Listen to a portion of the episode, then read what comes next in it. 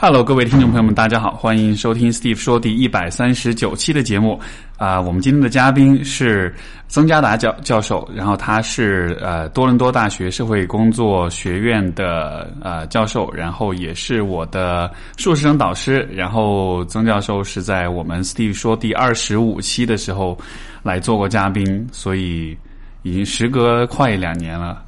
所以曾教授你好。哇，我我没有知道，原来是从十五到了直接一百三十九对对对对，已经隔了很长时间了。对，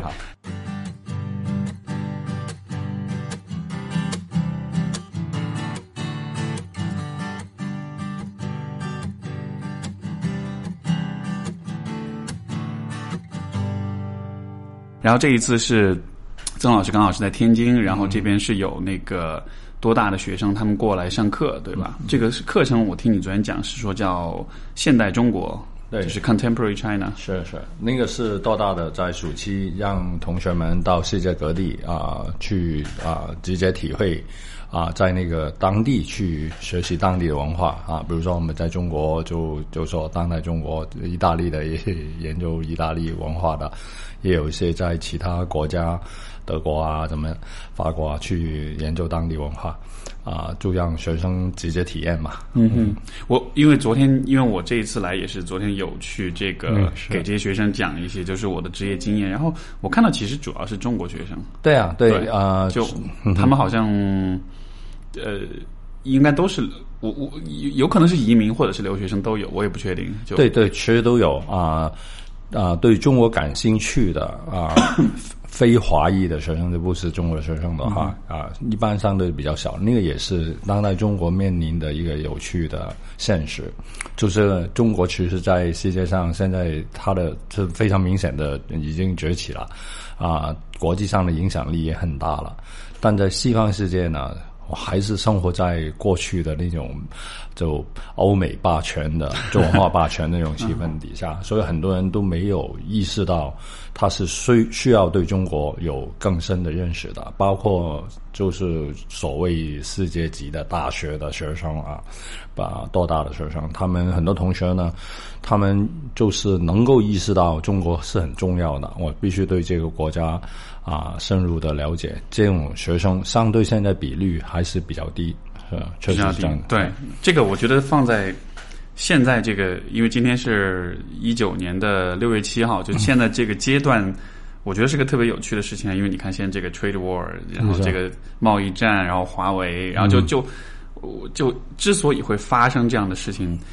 可能多少说明，就中国确实是一个很重要的力量，所以说大家才需要跟你打贸易战这样的。但是就呃，我我我另外觉得有一个很有意思的点，就是说，其实即便是中国学生，就是因为我自己也有过类似的体验，就是嗯在加拿大去留学，然后在在留学期间，你其实通过一种就是。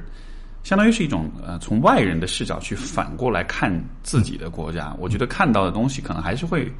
会蛮不一样的。所以，其实你昨天讲这个课程，我其实对这个课程我觉得很感兴趣，就是从你看从从多大的这个课程，从多大的教授的眼中，如果要带着这些学生去看 contemporary China，要看当下的中国，嗯，能够看到一些什么？这其实也是我就是今天我们的这个播客，我觉得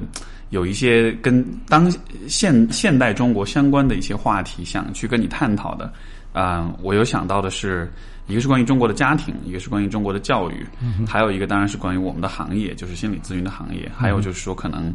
啊、整个中国的社会的跟文化的发展，包括人们的价值观的发展，就是其实有这么几个、呃几个大的话题吧。所以就首先第一个就是关于中国的呃家庭，然后这个其实因为也是我的很多很多的听众，就是他们一直都对这个话题非常的关注跟感兴趣，然后许多人包括像这个这个节目之前，我也在我的知识星球，就是是一个付费的那个知知识付费的 A P P 上面，然后就我就问大家说，你们想大家想问曾老师什么问题？然后其实有一个朋友就问到说，他说其实还蛮想了解曾老师对于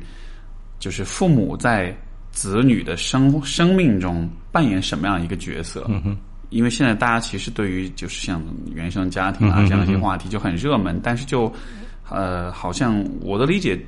大家更多关注的是创伤，更多关注的是这种 trauma，但是对于更多的人来说，他们跟父母之间这种关系，尤其当他们成年了之后，那么跟父母之间应该是怎样的一种关系？然后父母应该在你人生中扮演什么样的角色？所以这个是我觉得今天第一个想跟你探讨的。那首先呢，其实应该感谢你昨天过来给同学们啊，就讲了一课啊。我觉得呢啊，就先回应你头一个啊，就啊想法嘛啊，我们说把呃多伦多大学的学生带到中国来，要要了解啊当代中国，而里面就涉及你你你指出一个非常重要的这个观点，就是我们其实让他们能够从不同的啊角度。然后，比如说昨天你来，那个是非常有有意思的。比如说你来了，你就代表一个原来在中国出生长大的孩子，到了啊加拿大啊，哪里完成了本科读研之后就不是孩子了，就就长大了啊。然后你再回到中国来，那你的观点、你对中国的体验、你对中国的看法，就同时有本土的，就是你在这边长大，你对中国非常熟悉。你带了西方你学习的东西，而且你现在做的工作啊，大胆说一句，主要是一种西方文化的产品，没错，心理技术。所以呢，你从这些不同的角度看到的中国，跟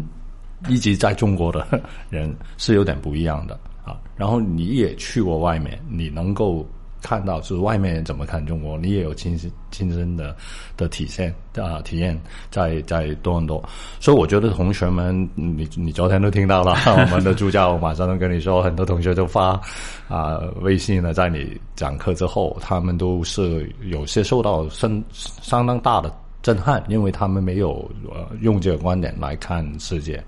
那个就是我们课程的一个目标，就让他们能够用多角度，有层次的去看到中国社会现实。那关于回到那个家庭那个课题，昨天我们吃饭的时候不是就谈了嘛？其实啊，我也愿意就是直接的说，有有一些是你提出的观点特别有价值，我觉得啊。啊，你提到，要是我们老是把那个眼光放在过去，放在创伤啊，其实对于我们怎么去生活，啊，那个不一定是一个最有帮助的一个一个看法。我就我就啊，说几个简单零碎的故事啊。一个呢，就是那个啊，《Harry Potter》就哈利对哈利波特特的作者。他就嗯有一次给邀请到哈佛当那毕业礼里面演讲啊，那你那个那个演讲呢，在网上能搜到，是啊，我觉得是值得去看的啊。其实，我估计应该是已经有人把它翻译成中文了，应该是有的。对啊，要找到的话，大家可以去看。那其中他那个里面很多内容都特别精彩啊，比如说他演讲之前很紧张，然后他就想，哎，我当年我我大学毕业的时候是。毕业礼是谁来啊？担当演讲了，他都记不起来，啊他就很放松，他说没问题啊，我说了什么，反正同学们都会不会记得。但反而呢，是我记得他说的很多细节的东西。而其中一个重点呢，就是他说西方就有一种，就是把自己的的不幸碰啊，生活碰到的困难，都抱怨父母。啊，就是，哎呀，我童年他们对我不好啊，然后这依恋关系出了问题啊，所以我现在我爱情也不顺利啊，啊，工作发展也不好啊，然后有自卑感啊，啊。他没有说的那么细，因为那个你知道毕业演讲都不允许你说的太详细。但他呢，他有一句，我就非常精警了。他说：“你只能抱怨你的父母，就某一段时间，你不能一辈子都说什么都是父母的。然后你已经长大了，你你还要父母为你的生活负责。然后我一直有这样的一个概念啊，就是啊，一个呢就是啊，可以说是我认为最正确的啊，或是最精彩，不一定是最正确的，最精彩的。”的佛家的概念就出家，那出家的意思呢？我我一直说出家容易出家难。那前一种出家呢，就是啊剪了头发，刮 刮光头，然后跑到寺院里面去住，这种出家是容易的。出家难是什么意思？真正的出家是你摆脱了你原生家庭对你的影响，你知道你是一个独立的个体，你是为自己的生活负责的 啊。然后你选择这生活，你这一种出家呢是很难的，在我的生活经验里面能做到的人非常少，包括那些所谓高僧有很有道道性的人，你看到他们，你没有感觉他们已经出家了啊？他们头发是没有了啊，但是呢啊，真正的出家，我觉得他们还没有达到。那回到昨天晚上你吃饭的时候提的观点，我特别特别感兴趣，而且也很认同。我只是把它就是扩张一下那个、那个 idea 啊，那个想法啊，就就你你说到，就是我们老是往后看啊，就啊过去原生家庭怎么影响我们啊，这些创伤怎么怎么影响我们的方方面面呢？然后我们花很多的时间去处理这种心理创伤。啊，这个呢，我我我我我估计我跟你都认为，啊，这个是应该处理的，要需要处理，但是我们的它不能成为我们生活的核心，这也不能对对对啊，它不能成为我们往后，特别是我们往后生活的。核心，我们的生活是应该面对自真实的现在的存在，我们的需要，我们的啊怎么说？我们的 aspiration，就是我们的理想梦想，然后把我们的的那个作为人的那种潜在的可能性都发挥出来。其实那个说起来很很很有趣，你知道英语那个 education 教育这个词，嗯，其实就是拉丁语里面这个意思吧。do care，大一的那个就出来，do care 就带，就把一个人带出来。教育不是我要去教他东西，而是把那个学生、那个学员他真正的自我带出来，那那才是教育的理想的境界。所以去实现和发现自己是啊。所以那个在这方面呢，我估计我们啊都有这种认同，但是我们必须同时。理了解到，我们有这种看法，肯定也是受到西方的呃人文主义思维影响，是啊带来的一个角度。我我也承认是这样子啊，因为在中国的的一一种啊对于教育的看法的话，都是外面的东西看得重，比如说礼啊啊，就是社会秩序啊，我们要要按照这个啊。然后孝悌忠义，对对对对，他是对于自我的发挥、自我的表达啊，他不是很重视的。里面还隐藏一种，我觉得现在我们还没有充分处理的，就是对中国现在经济已经发展的不错了，在国际上有影响力了。其实老百姓的那种自我啊意识，我觉得是应当啊到了需要调整的时候，但是那个还没有转。就是这个自我呢，在传统的中国思思考里面，是一个需要去控制的，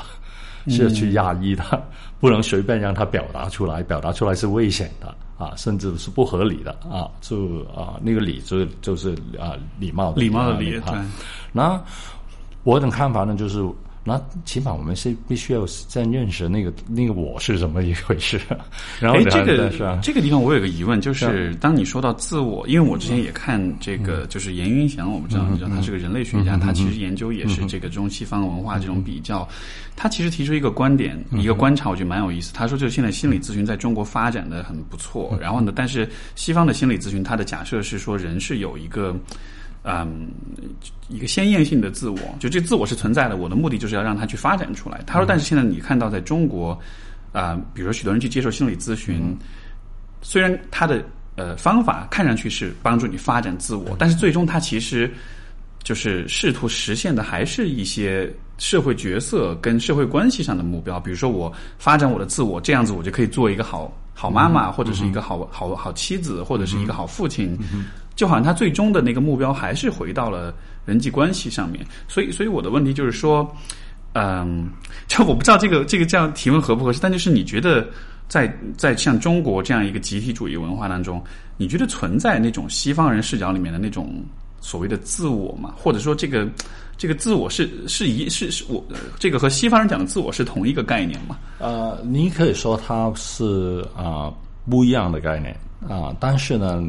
里面有没有共通的部分？我觉得是有的啊。就在人类学那个领域啊，应该说是现在说四五十年前有一个非常有名的华裔的啊人类学家叫许郎光的啊，范世旭，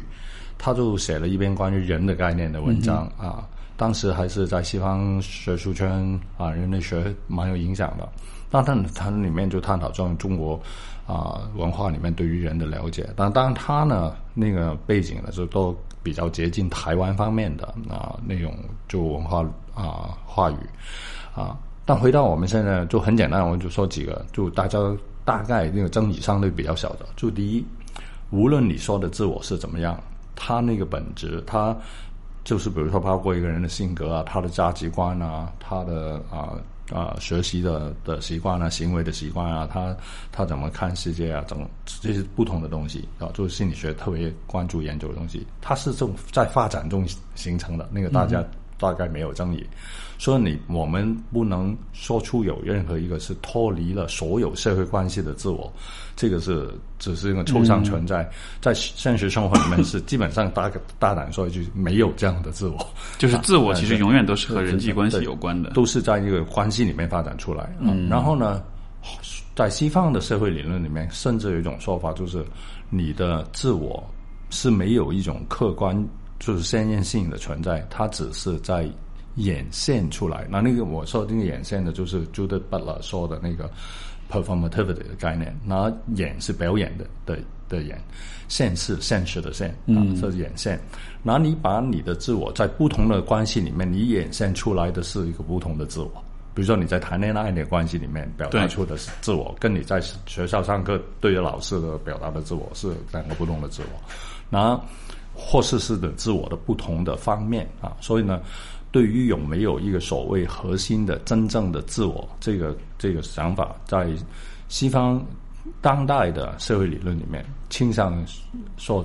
就是你说那个自我，其实就很多不同的关系里面啊组成的部分啊，然后它是浮动的，它并不是固定的，环境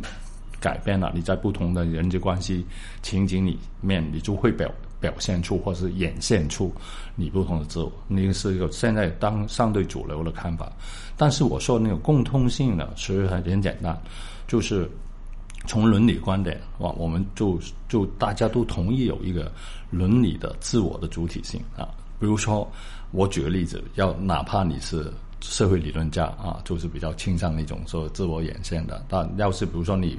去超值了你一个啊。同事的文章，然后用自己的名字名义发表，我估计在他那个圈子里面，他们的大概都会认为，哎，这个是不对的。然后呢，里面呢，其实他们虽然他们理论没有真正的探讨，在他们现实生活里面，其实他们大家都其实假设有一个我叫伦理的主体性啊，就是我们从伦理的角度，我们还是相信有一个主体，他是做决定的，他做出这这个决定的是可以是合乎或是。啊，违反社会的一种常模常规，所以呢，简单说，这个自我永远是在社会关系里面的啊，它是指在不同的社会关系里面。然后我们对这个我们自我对跟社会关系之间啊两者之间的关联，我们是怎么去理解，怎么去啊把它怎么去处理？我觉得那个那个在东西方可能是有点区别，但现在你也知道，你在外面读过书啊，也也。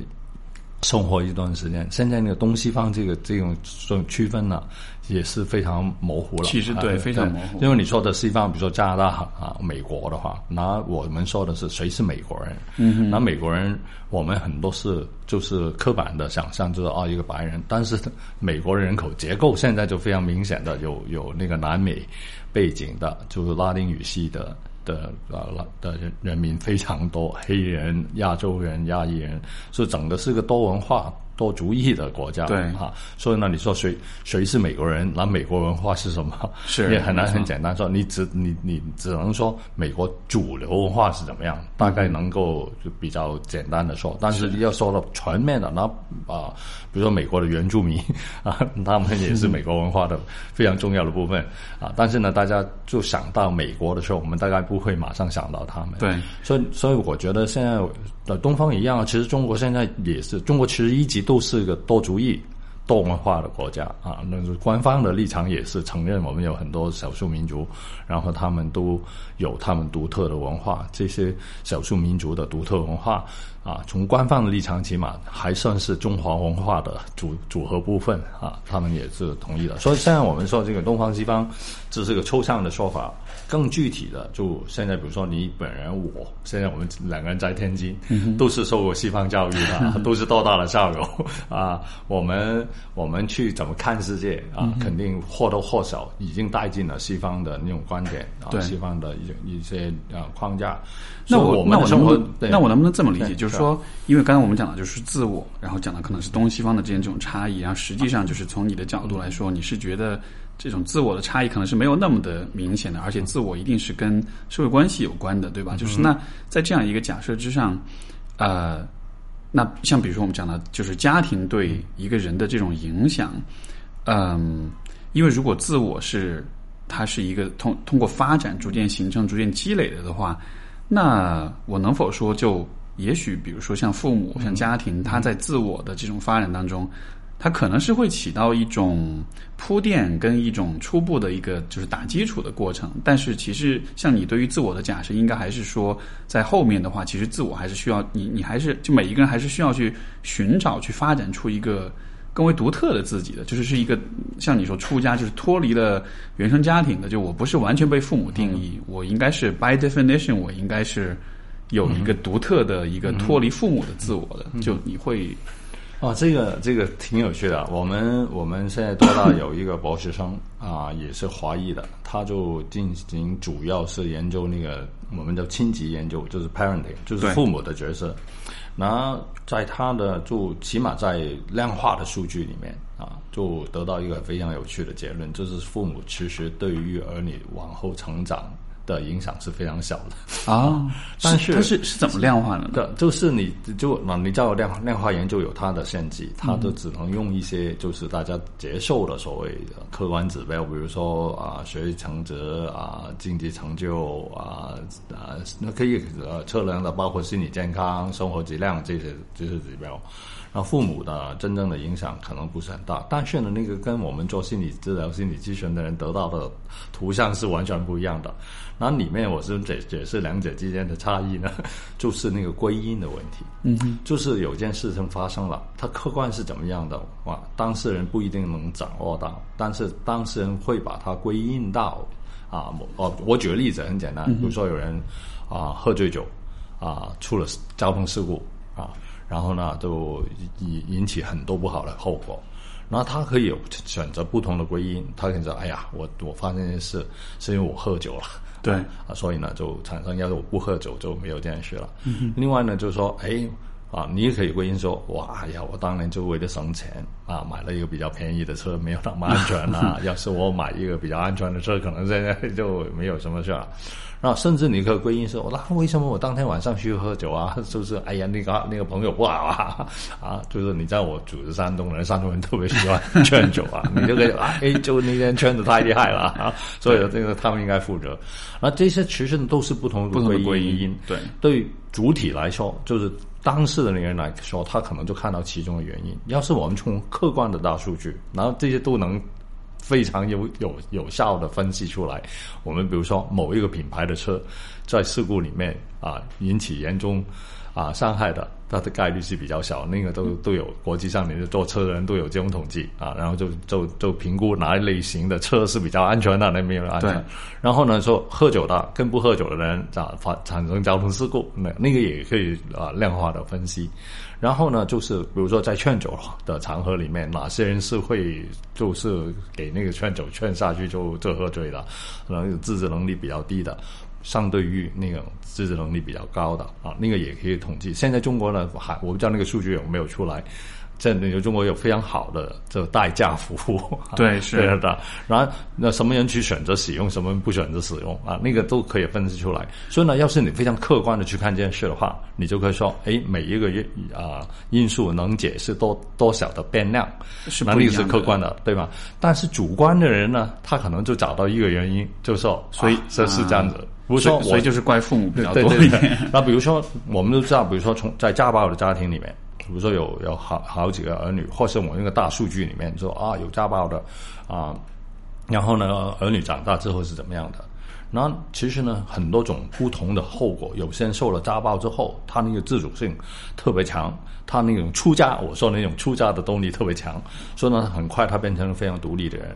有些人受了家暴之后，他认为暴力是一种非常不好的东西，所以呢我当了家长之后，我就一定不用暴力来对待我的小朋友。那也有些人呢，他受了家暴之后，他产生了就是精神啊健康的问题啊，变成抑郁症了，或是有厌食症了，也有或是啊性格异常的，这都有。有些人可能呢，他那个家暴为他带来的创伤，他就用吸毒、喝酒来解决。那就所有这些都是可以说是在家暴里面出来的不同的效果。有些呢就是家暴之后对于啊稳定的家庭关系特别的渴望，所以他愿意付很高的代价去建立稳定的家庭关系。有些人受了家暴之后对家庭生活特别的没信心，就不敢进入亲密关系。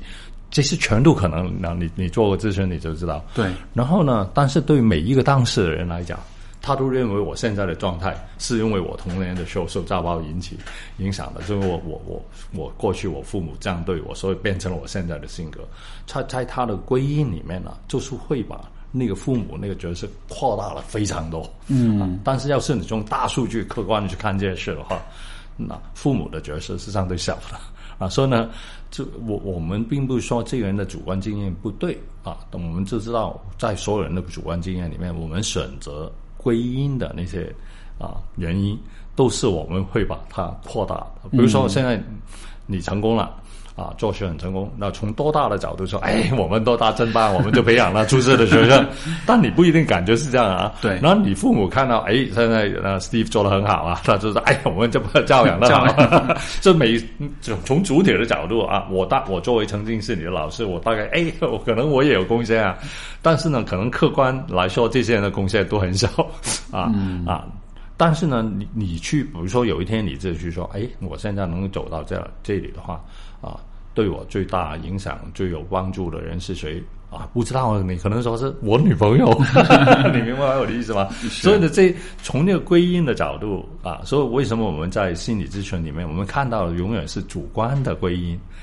我们我们不一定看到就是客观的这件事确实对这个人有多大影响，我们是不知道的。这个人在心理咨询的过程，他是持续就进行了一个对现实的重构。嗯，他那个重构出来的现实，并不一定是客观的现实。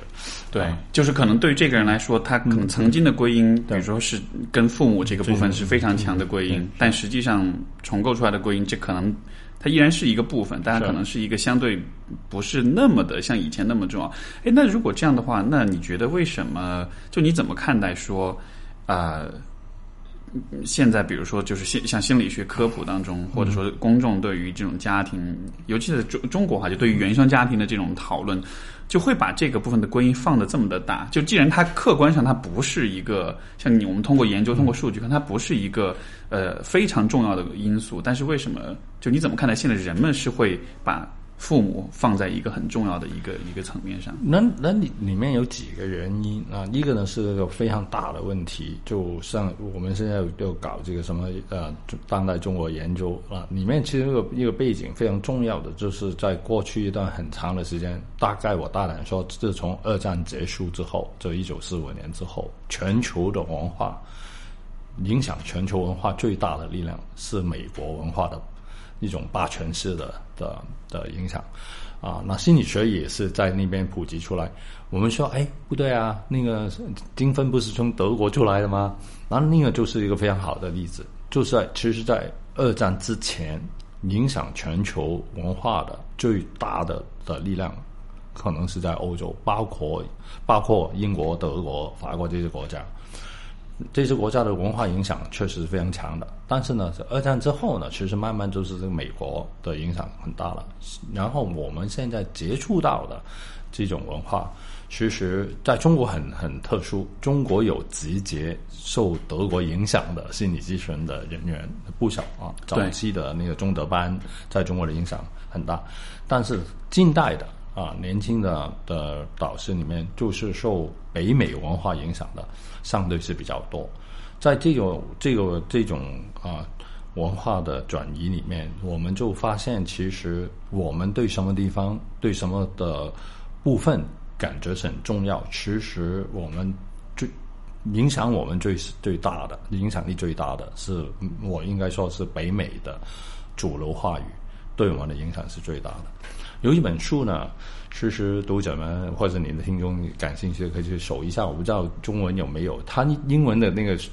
书名很有趣的，叫《Crazy Like Us》。哦，对对对，对我其实就刚刚你在说的时候，我就想到这本书。对对对对，它应该是我不知道应该有中文吧。那那个 Crazy Like Us 呢，就像我们一样的疯狂的意思了，直接翻译。但那个 Us 呢是语带相关，因为 Us 呢也是 US 的意思，就在美国，就像美国一样的的疯狂。那那本书呢，就是说美国怎么样通过它的文化霸权，把精神病、精神健康这些概念输出到其他国家，然后影响到他们，就用同样的框架来看待他们自己的的经验、自己的问题。所以呢，我我们必须。了解到，在现在我们使用的话语、使用的那些分析的框架里面，是已经有这样的一个元素啊。啊，你说这个好，我没有找到中文的，可能没有，可能没有翻译。对对对，但那个那个 crazy，crazy like us，大概就是像我们一样疯狂，对对对，或者像美国一样疯狂，对对对对。所以呢，那个我我估计呢，就是从文化分析的角度，你可以这样看。但是呢，比如像你跟我这种人，因为我们是直接有有临床、有有做那个心理咨询的的经验，那对于我们来讲呢，当然哦，抱歉，呃，像我们一样疯狂，美式心理疾病的全球化，哦，有有中文版啊，那太好了，对对对对对，啊，大家就可以去去找来看看。嗯，那就是我就是回到跟像我跟你这样这样的人。我们当然明白，在我们每其实我们每一个人一样，我们同时生活在几个不同层次的现实啊。所以我我刚才说，哎，非常感谢你昨天过来给学生讲课，主要就是让他们看到那个现实是有不同层次的。那 Steve 眼中的现实，他们自己经验的现实，社会学理论给他们说的现实，然后我们现在关于中国客观数据的那些不同的现实，然后这些小这些学生他们的家里，他们他们跟自己家人的关系，他们的社会关系。都会让他们感受到一个不同的中国。对，所以呢，我们其实不能说那种客观的中国是怎么样的，对他们他们经验到的中国跟客观的中国，那肯定都永远有一种距离啊。然后呢，我们也非常难说什么是客观的。在心理治疗、心理咨询里面，你也知道，其实我们更关注的就是来访的人他自己的怎么建构出来的现实。我们是那个才是我们工作的核心，而且我们的目标。非常重要的，我们目标并不是要他找到客观的事实。现实，我我起码我的理解是这样，就是让他建构出一个最能让他生活的愉快的生活的满足的一种现实。啊，那个建构对他是有用，对他是是怎么说？我不知道中文怎么翻译，就他对这个人来讲是 valid 的。对他来讲是真实的，是合理的，合理的，可可有有用的就就行了。所以，所以从这个角度来说，比如当我们讲到说，呃，就是家庭是有很强的影响，这像这其实像是一种北美的主流文化所代表的，就它就在北美的这个语境当中构建的现实，就是可能美国人认为家庭是很重要，他很看重家庭对子女影响，所以这个现在我们看到的现实，其实像是从北美的这一套东西就。呃，从这里面得来的，但是它不一定是所谓的客观的事实，因为像你所说，其实事实是现实是有不同层面的。嗯，其实你说起家庭这个概念，在美国是非常有趣的，因为美国的嗯早一段的啊时间的做做跨文化研究的心理学的人，包括有些是华裔的心理学研究的人，都。同意了一种看法，其实我是不同意这种看法的。但很多人都同意这种看法，就是哎呀，美国人是比较啊个人主义，对。然后呢，东方人就集体主义啊，我们比他们更重视家庭，然后呢就没有那么重视个人的表达、自我的自由自主性。啊，其实你从文化层次啊来看的话，美国北美文化是用用英语来说是 obsessed with the idea of the family，他们对家庭这个热衷的，对呀，是他们就就有一种就用佛家的说法呢，就是甚至是一种啊执着，是这样说完？这种执着，这种执着啊，你看好莱坞的电影。啊，就是你看那些啊，我我昨天给学生上课的时候也举了这些例子啊。你看好莱坞的这个爱情剧本是怎么样的？在好莱坞的爱情剧本里面，经常都介入了父母去见对方的父母，是个非常重要的一个一个一个一个一个里程里程。然后呢，他们。老是要回到哦，家庭是怎么样的？家庭对我什么影响？然后我们在啊那个约会谈恋爱那个那个培训里面，也经常跟那些啊参加的学员说啊，其中一个建立亲密关系的的过程，就是跟对方分享你童年的 经验啊，就是你童年的在家庭里面经验。所以呢，在整个整个他们的那个话语里面，家庭其实是非常重要的。包括像包括像美国梦不是吗？就是一个房一个房子一个妻儿，然后。一条狗，一辆车，这样就其实它是它的终极的画面是还是以家庭来定义的啊，而且真的发生非常奇怪啊，并不是中国人发发明家庭治疗，把它啊输出到美国去，是美国人发明了家庭治疗，带到带到中国带到中国来啊。所以呢，里面啊。那非常有趣的，然后呢，我们啊，当然呢，这个家庭治疗的热潮在美国现在已经过去了。其实简单来说，心理治疗这个热潮在美国都已经过去了，但是在中国呢，它现在刚刚开始热起来，所以大家对于家庭这个概念呢，还是有一种执迷的，我就只只能这样说啊。但是我就把那个事情说得很清楚。就我并不是说家庭对我们没有影响，家庭对我们是有影响的啊。然后呢，对于当事的人来访的人来讲，他处理的很多时候是要处理家庭的问题，那个没那个没问题，因为他就他的主观现实。但是呢，我们就看到啊，比如说昨天你来给学生上课的时候，我们就探讨了一个我觉得非常啊重要的一个现实，也是我刚才提到我们在多大那个博士生啊 Vivian。他做了一个研究，他做的是一个追踪几代的家长的研究，就是发现呢，都都是华人的家长，但是在五零年代出生的那些家长，七零年代出生的九零年代，这这是完全不一样的。所以里面我们现在看到的啊，昨天我们也讨论了一下，就是比如说啊，就是六零年代啊的的当家长的人，他们经验的是一个完全不同的呃政治。时代在中国，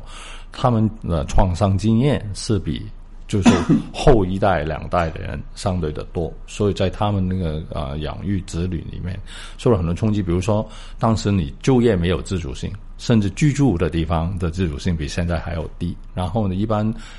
啊物质生活条件不好啊。然后现在呢，还有一个很很重要的，现在开始有人研究了，就中国的年轻一代的人里面，很多都不是父母亲手带大的啊，很多是爷爷奶奶、姥姥、姥这个这个在就就是年轻一代里面其实很普遍啊。对啊，现在的小孩子其实很多都是都是这个样子的啊，因为那个是跟我们整个经济啊现实有关的，就父母要干活了，要上班了啊，然后啊很多是在甚至可能是在外地工作啊，做生意、留守儿童。这样子的问题是啊？所以呢，现在去研究那个就是祖父祖母 对啊儿童的影响。现在那个其实呢，我在八零年代就跟一个美国的同事叫 Frank 啊 Frankensberg 的，就他们当时就已经他们开始对那个啊呃。啊，祖父祖母的角色有研究，所以现在我们这种所谓所谓心理治疗咨询的，很多时候我们说的原生家庭，说的是我们还是假设他们是在一个所谓 nuclear family 核心家庭。其实现在我们发现祖父祖母啊啊扮演重要角色那个非常多。另外呢，就是现在在西方，其实大家知道那个 nuclear family 这个核心家庭，只是代表了大概。百分之五十左右的家庭结构，很多的，比如说包括是我们叫重构家庭，就是 reconstituted family，就是那个父母可能已经离婚，离婚再再再跟现在的伴侣叫重组家庭，对吧？所以那个，所以在里面，我们现在这种关于原生家庭的心理学理论，必须要有一种修订，因为每个人的经验是不一样的。其实我估计，在你的。咨询治疗里面一定碰到过，我就碰到很多，就是这些他的很重要的关系，并不是他的生父生母，对，可能是继父继母啊，那个都有，或者是爷爷奶奶，对，有有，其实我觉得有很多人都是这样，他们的就是在他们的这个生生命历程中，其实最重要的，或者是情感上连接最强的，其实有的时候反而是像外公，像这样子的人，就反而不一定是他自己的父母。是啊，前一阵子我还看了一个在中国拍的一个一个纪录片，是关于。那个有认知障碍的，或是失智老人的，然后其中有一个情节，我觉得特别很感人的，就这个故事，其实呢，就是那个一个弟弟，他小的时候，他父母根本没有能力照顾他们，是他的大姐把他带大的。你你说的是人间事吗？啊，对对对对，你可能这样个故事，我有看那集啊。所以呢，你那个呢，后来这个人跟他姐姐那种联系。是特别的密，所以呢，甚甚至后来引起，因为要照顾姐姐，引起他跟他太太之间的冲突啊。所以呢，要是这样的话，我们就知道那个所在他的原生家庭最重要的关系，并不是父母，是他跟姐姐的关系啊。是这个，你你觉得会不会有这样一个因素，就是因为中国本来是比较强调孝孝道的，所以有没有可能是说，因为我们对孝道的强调，所以我们会倾向于相信，就父母是。对我们有很强，就是就就是说，中国有这样一个土壤，我们很本身我们很强调孝，然后现在这种就是代表美国文化的这种心理咨询理论来了中国之后，就像是他在这个本土化过程中跟这个孝道的这种观念就。像是形成一种共鸣，所以说我们就特别，就可能对于中国人来说，就特别容易接受这个父母原生家庭决定论这样的一种说法。要是你把孝道当成当成为一种我们说是主导话语的话，我是同意这种看法的。但是我必须啊指出一点，我们最近在呃完成了一个研究，是在多伦多进行的，就是我们访谈了很多就是来自不同地区的啊中国移民。那包括香港、越南、台湾啊，国内啊移民到到加拿大去的，我们发现非常奇怪的，就是对孝道有不同的理解。孝道的理解就是这不同地区的人对孝道这个概念的理解不一样。然后最重视孝道的的那个小群是台湾人来的移民啊，不是香港，不是国内那个，不是不是越南。所以呢，那个非常非常有趣的一个观察。那当然呢。孝道，孝道怎么具体表达出来就有争议性。我现在就说一个特有争议性的一个观点，是台湾的啊何春瑞教授啊他提啊，对，我知道。那他提出那个观点呢，就我觉得就有争议性，但是呢，他能让我们重新思考，就孝道的本质是什么。那何教授呢提出一个观点很有趣啊，我是非常认同的，而且啊，他就说你的父母年龄大了，他们有性的需要。嗯哼，得不到满足。对，你这是孝顺的孩子的话，你该做什么事？你 明白吗？但那个他那但那个呢，就非常明显的就直接就就动摇了我们对孝道的那种理解啊。那就是他的那个前前设是为什么我对这个特别认同？因为他是完全符合自行意境那种理解理理解，就是孝道在我的理解里面，就是看到父母有什么需要。我们尽量去满足父母的需要，嗯，但是有些人认为，哎，那看是什么需要了。要是是吃的需要的话，我可以满足；住的需要，我可以满足。但是呢，这样子呢，就反过来，你就那里面背后就是我来决定什么需要对我父母是重要的。没错啊，那就引起了一个非常重要的伦理问题啊。所以就就说，其实你对对就说看上去是孝道是是满足父母的需要，但其实是你在决定什么需要是重要的。所以这样子来说，就像是你其实是在替代，一定程度上是在替代你父母在做决定。对对。然后在这个孝道里面，我就问另外一个伦理问题：那父母的自主性是否重要？啊，没错没错。哎，这很很有意思，很有意思。因为就看上去我们是看是把父母放在很重要的位置，但实际上反过来，所谓的孝道其实。就就实际上是有可能在一定程度上去去压迫你的父母的哦，绝对，因为他们的有些需要，如果子女认为不重要，像比如说性需要，我觉得这是很显著的一个问题。要是我们也有说的那么直白的话，那大家会很容易想象，在那个封建的的，就是相对封建的这种文化系统里面，假设啊，那个在中国就是发生很多很多遍了。因为过去我们有战论怎么样？比如说有一个年轻的妈妈。她的丈夫去世了，然后按照传统的封建的礼教，她就是应该守寡，要守寡，对，就不要再结婚了。要是这个妈妈选择要再结婚啊，然后呢，那个孩子认为他是一个孝顺的孩子，但他不孝顺他的母亲，他是维持这个父权的那个体制，就去障碍那个母亲去谈恋爱。嗯他甚至认为自己这样做是孝道的表示，对表表现。但是要我我们换的那个角度是，要是我们用孝道。就是要满足那个父母的需要，那母亲的需要的话，那可能就是替妈妈就帮助她去谈恋爱、找男朋友的那个才是孝顺的。嗯啊，所以呢，里面其实我们很简单有就一个价值，那其实它并不是一个单纯的价值啊，它里面还有。就是你怎么去理解这件事？怎么去理解？对这个，这个我觉得其实和像我在咨询当中的一些经验，我觉得是很契合的。就是说我其实你可以看到有很多的两代人之间的关系，就是就很有趣。就呃，呃，比如说有些父母他可能对子女的这种呃掌控跟这种。呃，管理就是会非常多，两代人间那个关系那个界限很模糊，然后小孩小孩一方就会觉得很痛苦啊！我上学工作都是父母来管，我生活都是我可能已经成年，但是生活啊什么都是父母在照顾，所以看上去他是觉得他是那个被控制那一方，但是其实反过来说，对于父母来说，其实父母是非常焦虑的，因为所有的事情都是要由。就是小孩子的很多决定都是要由父母来做，就他们其实反而会有承担很大的压力。如果小孩子工作发展不好，他们还去想办法去解决；如果小孩子的生活或者是感情，比如说像很多父母现在焦虑那个自己子女还没有结婚的问题，然后你会发现，其实父母承担很大压力，然后。这种关系的发展，一个很有趣的变化就是，当有一天，当这个有一些父母，就是当孩子提出来我要跟你划清，就是有一有一个界限，然后有些事情不要你管，比如说，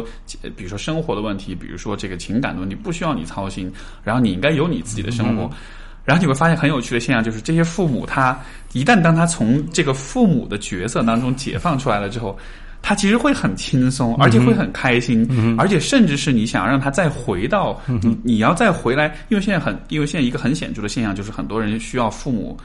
再回来帮自己带孩子，但是其实有很多父母是不乐意的，因为就是像你所说，他的那个就是当他可以。摆脱父母的角色的时候，他其实是可以去满足他自己的需要的。但是现在你要回来做我的父母，你实际上又是在要求他们再去牺牲、放弃自己的需要，再去回到那个、那个、那个很、很、很僵硬的那个父母的角色里面。所以就是这个事情，孝道看上去像是一个，好像是父母用这个孝道来、来、来、来压迫小孩这样的。但是其实反过来，我觉得就其实父母一代他们自己也是有很因为孝道也是付出很多代价的。嗯，所以呢，我们现在呢就。就啊，跑离开东方的那种分析框架，就孝道的框架。我我比较倾向的是使用一个叫社会剧本的那个那个啊分析框架，就是因为我们同一个概念有不同的演绎，就好像剧本就是我们人生的剧本，不同写剧本的人对人生的同样的事情有不同的演绎，所以其实我们出现了很多不同的剧本，在我们现在呢。啊，看到那个就父母跟儿女的关系里面，我就发现，其实我们现在就存在很多剧本。那那个剧本呢，其实它里面有两个很重要的组成的部分。第一呢，就是关于那不同的角色的划分，就是你是该做什么的，你责任是什么。另外呢，就是那个剧情，就是那个那个这怎么发展下去的那个事情。昨天你在上课的时候提到一个我觉得非常好的一个一个分析的的工具，就是我们看待人跟人之间的关系，你谈谈到亲密关系的话，就谈到那个边边界的问题，就是那我跟你中间有没有那个界界限？你就举这个非常。就是啊，非常啊深刻的例子，就是在中国的家庭，比如说啊，你小的时候啊，能不能能守守门守门啊？那父母会随时跑进你的房间来。那跟西方呢，确实有非常明显的就关于自我空间的那个边界的界定的问题。那个那个啊，说可以说那个文化差异是相对比较明显的在这方面。那里面呢，我就同时说到，就是边界同时也涉及责任。就是那个是谁的空间啊？对，里面也同时就涉及谁要负责，没错。那现在我们就非常有趣，就双方都把父母的责任扩扩大了，就是孩子出了问题。啊，抱怨父母那个西方流行的啊，就是我们叫 parent blaming，都是你就是抱怨父母是非常流行，大家都接受，然后那不不质疑。所以我刚才提出那个 Harry Potter 那个作者，他说，呃，you can only blame your parents for so long，你只能抱怨你父母到某一个时间，你不能一一辈子抱怨下去。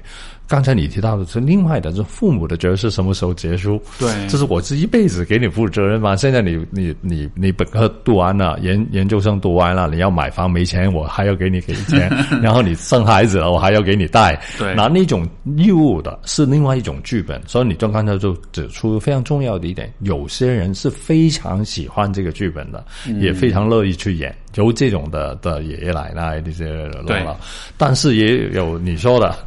说你最好不要来烦我，我已经养了你三十年了，这还要给为为你的生活负责，我不能去过自己的生活吗？那里面呢，你就你就发现，其实这两两种观点的人都有，甚至你可能也会处理过，就是。夫妇里面一个人认为应该做这样做，另外一个人认为对的，对，所以就产生冲突了。所以呢，基本上我们内化的在同一个那个就表表明一种非常重要的东西，在同一个文化里面，同一个地区，甚至比如说啊上上海，然后有人可以。内化了一个完全不同的社会剧本，嗯。啊，另外一方呢，就是哎，我的剧本跟你不一样，我的规则不是这样的，所以就还是说人的还是很多样的，人是很不一样的，即使是在一个很强调，比如说孝道的一个文化里面，其实也是会有些父母。像我，我想象我自己，我一定不要做那种我小孩，我还要一直照顾他，我觉得啊，天哪，好难以想象。对对对对，然后在这方面，我跟你是比较比较接近的那个的价值观。但是你大概我跟你都认得一些朋友，他是非常乐意跑进那种剧本里面演那个那个角色，那个就是刚才我会我说那个巴勒那个那个眼线的，对。那个那个那个理解，有些人是非常乐意进入某种角色一直演下去，然后呢。跟你演对手的那个人，要是他对剧本的理解跟你不一样，你就演不成戏啊啊！所以我觉得现在啊，我我对于啊这个啊，现在我们谈到多元性这点，我觉得是很重要的，因为到当代中国，其实当代中国就是要慢慢迈向一个多元性的文化，因为过去呢，我们那种就是要标准化。规范化，哎呀，所有中国人都这样的哦，我们应该这样子啊！你既然是中国人，你就应该这样。这种是一种很简化，就认为所有人都应该认同同一套的社会剧本，同样的价值观，同样的一种这种生活流程。那个是我认为在当代中国，首先。不要说同意不同意，我基本就认为是不可能的，是不可能的，确实是不可能的。啊，对，多元性是一个你不可抗拒的一个社会发展的一个定律啊。里面呢还有一个很重要的啊，就无论从你的每一个人的政治观点可能不一样，但是呢，那个是非常科学的去处理这件事的话，就是多元化是进化的可能的基础。就是没有多元化，没有生物多元的话，就没有进化，就没有 natural selection，没有物竞天择，这个就不可能发生了。嗯就必须有生物多元，才能可以有所选择，才能够让那些更有适应性、有生存条件的的形式品种能够保存下来。没错，这个我觉得这个点，如果用一个稍微就是嗯，可能稍微 artful 一点的一个。一种方式，稍微文艺一点的方式去描述，我其实比较喜欢的一说的一个观点就是，就是每一个人在这个世界上都有属于他自己的独特的位置，每一个人都是不一样的，所以说没有说我们都应该变成某一个特定的样子，所以这个也是否也能和就是我们前面讲的自我联系起来，就是因为多样性的存在，所以其实每一个人的自我都应该是一个。去实就是你是需要通过你的自我去实现这种多样性的，对。然后，如果你把自己变成一个和大家都一样的人的话，嗯哼，这不是这就没有这就违背了多样性。它同时也就意味着你的自我是没有被实现出来的。那那个就回到西方心理治疗一个核心概念了，就是有多大程度我要成为自己，对啊，对。然后有多大程度我是跟其他人一样的。啊，所以我们永远都是在这两种力量的中间者相处的的张力。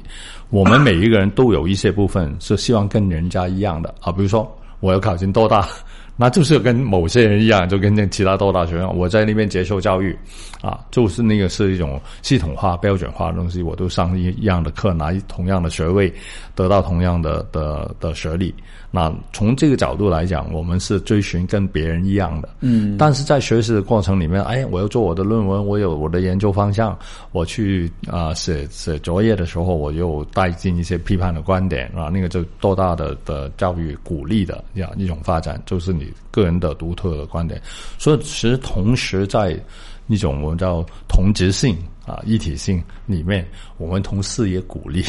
个体的特性。啊，所以在这两者之间找到一种平衡是非常重要的。无论是在教育、在家庭里面也一样。我们不说你所有东西都要跟人不一样，那个也是不可能的。但是你要所有东西都跟人一样，那个也是不可能的。然后我们就是要，其实每个人都在进行一个选择。我在什么什么方面是跟别人一样的？有些什么方面我是可以跟人不一样的？然后我这个体那个独独特性就能表达出来。像我们啊，在心理治疗里面。其实我们必须了解到，就是我们整个心理治疗的体系背后，就有很多的我说故事结构。大家不去批判的，就想哦是这样的，就依恋关系啊，就原生家庭啊，童年经验啊，家庭动力啊，这些东西我们没有不不带一种批判眼光去看的时候，其实很多时候就是我们把某些社会剧本强加于来访者身上，而且所有人身上不加区别。是啊，是啊，那但对我来讲，更重要的是来访者。必须有这种空间去重新建设他自己的生活世界，重新去重构。那那个重构呢？当然，我刚才已经说了，不一定是跟客观的事实相符的啊，甚至也不可能完全相符，因为每个人都是在这种很大块的客观现实里面找到一些小的部分，然后我是选择性的，然后里面都有一种就是那种。个体的选择就代表了这个价值，他的兴趣取向需要这东西就马上进去了。啊，回到刚才我举那个啊，居家的那个例子，就很简单。比如说你去买一台车，有些人就认为安全是很重要的。啊，客观来说，要是你关注的是 安全的话，那那那那个相对可以客客观去找出哪些车是比较安全的，就有有大数据支持。但是很多人去买一台车的时候，他考虑的可能并不是安全的问题，啊，是形象的问题，好看不好看啊，或是有些非常主观不理性的成分在里面啊，比如说啊，我举例，我有有一次。啊，在住在这里，在天津南开，然后呢，有有一个老师，他开一台车来来接我吃饭，然后我看，诶，那个车在在多伦多现在已经没有了啊，我在香港也没有看到，我在香港长大的嘛，那个就是我童年的时候啊，我爸开 我爸开的一那个那个品牌是法国的车啊，现在我不给他卖广告啊，然后我觉得，诶，那个现在多伦多在香港都很少见到了，我看到那个车的话，就特别有种亲切的感觉啊，所以那其实比如说我去选择车。车的时候，我我了解到，我自己在选择的时候也有不理性的部分啊，并不是一定哎呀安全就好啊，对的。所以啊，我我建构出来的世界里面都充满了我这主观的一些就是 preference 啊，就是我的偏好。对，是。如果这样来说，那关于比如说像原生家庭这个问题，我能否说就，比如对于一个人来说，如果对于一某一个具体的人来说。家庭很重要，跟父母的关系很重要。那么他也许就可以说我我我很看重这样的关系。但是对于有些人来说，如果家庭对于来说其实没有那么的重要的话，你其实是可以让自己出家的，你是可以让自己这个。我觉得这个经验就是，就这个和我个人的那种经验其实还蛮符合，因为我也是在成长过程中，在到了某一个阶段，我就发现说，我以前以为我跟父母的关系对我来说是非常重要，但是我后来发现，其实我人生中最在乎或者最关注的东西，其实跟家庭没有关系，就是家庭关系的重要性也许能排到第三或第四这样，但是其实在最前面有像比如说我自己的婚姻，或者说啊，比如说事业上的一些追求跟理想，就那个才是最重。重要的。然后，当我看清楚了这样一种排序的时候，那其实是一个很解放的一种体验，因为就是你，你，你不再去啊，呃，去很为就是家庭关系无法完美的处理而感到挫败了。你会觉得，如果他就没有那么完美，那也 OK，因为它的重要性真的就只是到这里而已啊。是啊，那那个你就你知道的，你就让我就是。不可抗拒的进入我的广告时间啊。那其实这最近几年，我我就在开发一个我叫啊生活世界设计的啊，然后啊这这个里面呢，我认为所有的心理治疗结束之后，其实就进入这个对啊，那我的问题解决了。啊，我现在不抑郁啊，没有没有抑郁了。我现在我的人格异常已经已经纠正过来了，或是我过去有成瘾问题，现在没有了。对，然后对我来讲，那个不并不是啊终结的一点，正是你你就可以自由的去设计啊规划自己的生活。对，然后你就可以活得更精彩。嗯，然后你生活世界是应该怎么设计的？那个是我今年比较关注的一个啊一个发展方向。然后。回到刚才你说的，就是每一个人他认为什么是重要的，那个也跟心理治疗的那个取向有关。我在八零年代的时候，在香港就那个时候还在香港还没有出国，我就开发了一个叫 Anthropotherapy 的一个系统，哈，就简就直接翻译的话就是人理治疗，不是心理治疗。然后当时我是受那个现象学的观点影响，然后我使用的方式就是一个再呈现、再呈现、不断再呈现。那里面的重点是什么呢？就是我不要把我的生活世界的结构强加于。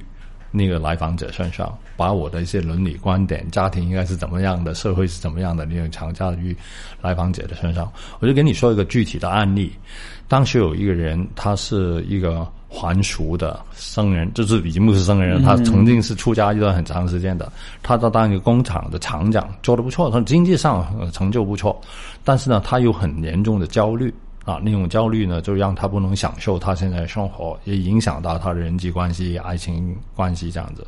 然后他来啊，我我跟他进行心理治疗的时候，他就说到他其实成长的过程里面，家庭跟他的关系不大，因为他妈妈离婚之后再再婚。再婚的话，那个智户跟他相处不来。他当时很小，还那么小小学的时候，然后当时家里条件也特别不好，所以呢，妈妈其实就把他送到那个那个寺寺庙里面去，所以他很小就出家了。对啊，就那种出家，然后。对待他最好的是那个他那个师傅，就是在在佛门里面的师傅。这个师傅呢，也是一个我我认他是自外师长，所以这个孩子长大了，他还跟这个孩子说：“你是虽然你是在寺院里面长大的，我愿意你过自己的生活，你愿意继续留在这边可以。要是你要就过其他的生活，我也我也支持你。”所以呢，他就解放了，他就用出家人的身份出国读书。啊，读完了之后回来，他就慢慢感觉到我，我真是不 不愿当一个一个僧人了。他就跟那个师傅说：“我非常感谢你多年来对我的教养，然后呢，你也对我这种支持。我其实我现在很诚实跟你说，我我其实并不想要当僧人。那个师傅很好，就让他啊，那你出去啊，那他就他就还俗。”还俗之后呢，他就因为他呃当那那是我说是几十年前的，对，当时你有那个呃出国读书有有学位，那当然找工作不困难，他就当了一个工厂的厂长啊。但是呢，他那个你心理的问题很多很多方方面面的问题，真的，那多大是跟童年的原生家家庭有关？现在都很难说，他甚至他自己也说不出来。对啊，他有一段很短的，就这五六年跟那个妈妈跟自父一块生活，当时他感觉到跟妈妈之间是感情上是距离的。跟继父的家的关系是不好的，对。但是这些东西呢，好像对他的影响不特别大，他反而是最后要处理的是一种内疚。他对于那个佛门把他带大的那个师父的那种内疚，但这种内疚呢，也不是传统的那种内疚，因为他也没有做任何不好的事，对他做的所有的事都是这个师父认可的、同意的、支持的，所以呢，你表面看起来你老没有什么这种内疚啊，对。但是呢，他由于他对这个师傅有一种特别的的关爱，你可以把它理解为孝道，可以绝对对就是对，他就认为，要是我做其他的事，比如说我我把那个这个寺庙做的管理的更好，我就继承了师傅的话，可能他会更开心。是这种的，我们在英语来说就是叫我们的 existential guilt，这种实存层次的内疚，并不是说我做了什么坏事啊，他他也没有认为自己做的是什么坏事，所以后来呢，他就慢慢的要去了解那个非常好，因为也引起我对佛教的那种体验呢。他最后他得到了一种 insight，在心理治疗里面的他是什么呢？是什么呢？那种洞察就是说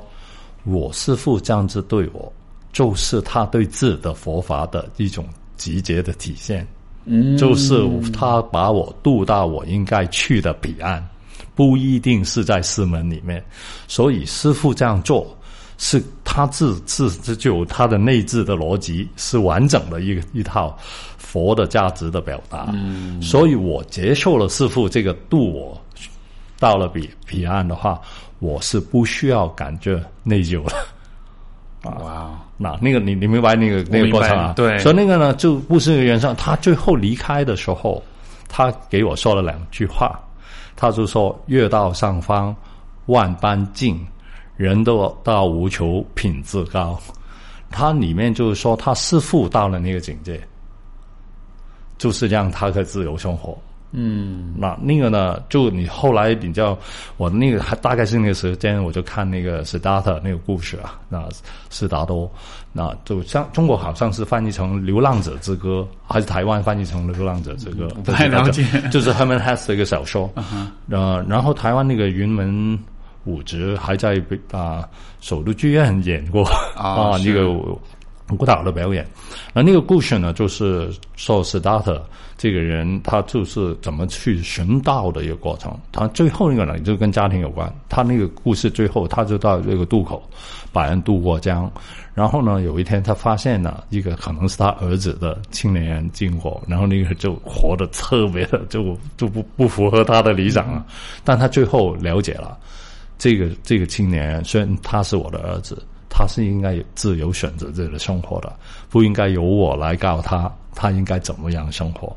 那，他那个得到到最后是到另一个境界啊，就是那个渡人的那个概念。你你说这个让我想起那个俄狄浦斯的故事，他最后是也是跟他的父生父偶遇，然后他杀掉了他的父亲，然后跟他自己的母亲结婚。对的，我我不知道这样的，因为这个故，因为这个和你讲这个，我觉得这个故事是有一定的这种相似之处，但是好像最后的选择是截然不同的。是对，就是在在从佛家来说，你的选择是你应该把你的。子女渡到一个他想去的地方，是。啊但是在这个俄狄浦斯的故事里面是，嗯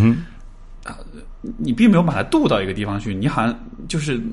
好像你依然是和你的父母是有这样一种，嗯哼，像是一种孽缘一样的关系。但是那个你看，那个就西方神话里面就是一个完全不同的理解。那它首先它里面有几个假设，对，在现代生活、现代伦理来来说是非常有问题的。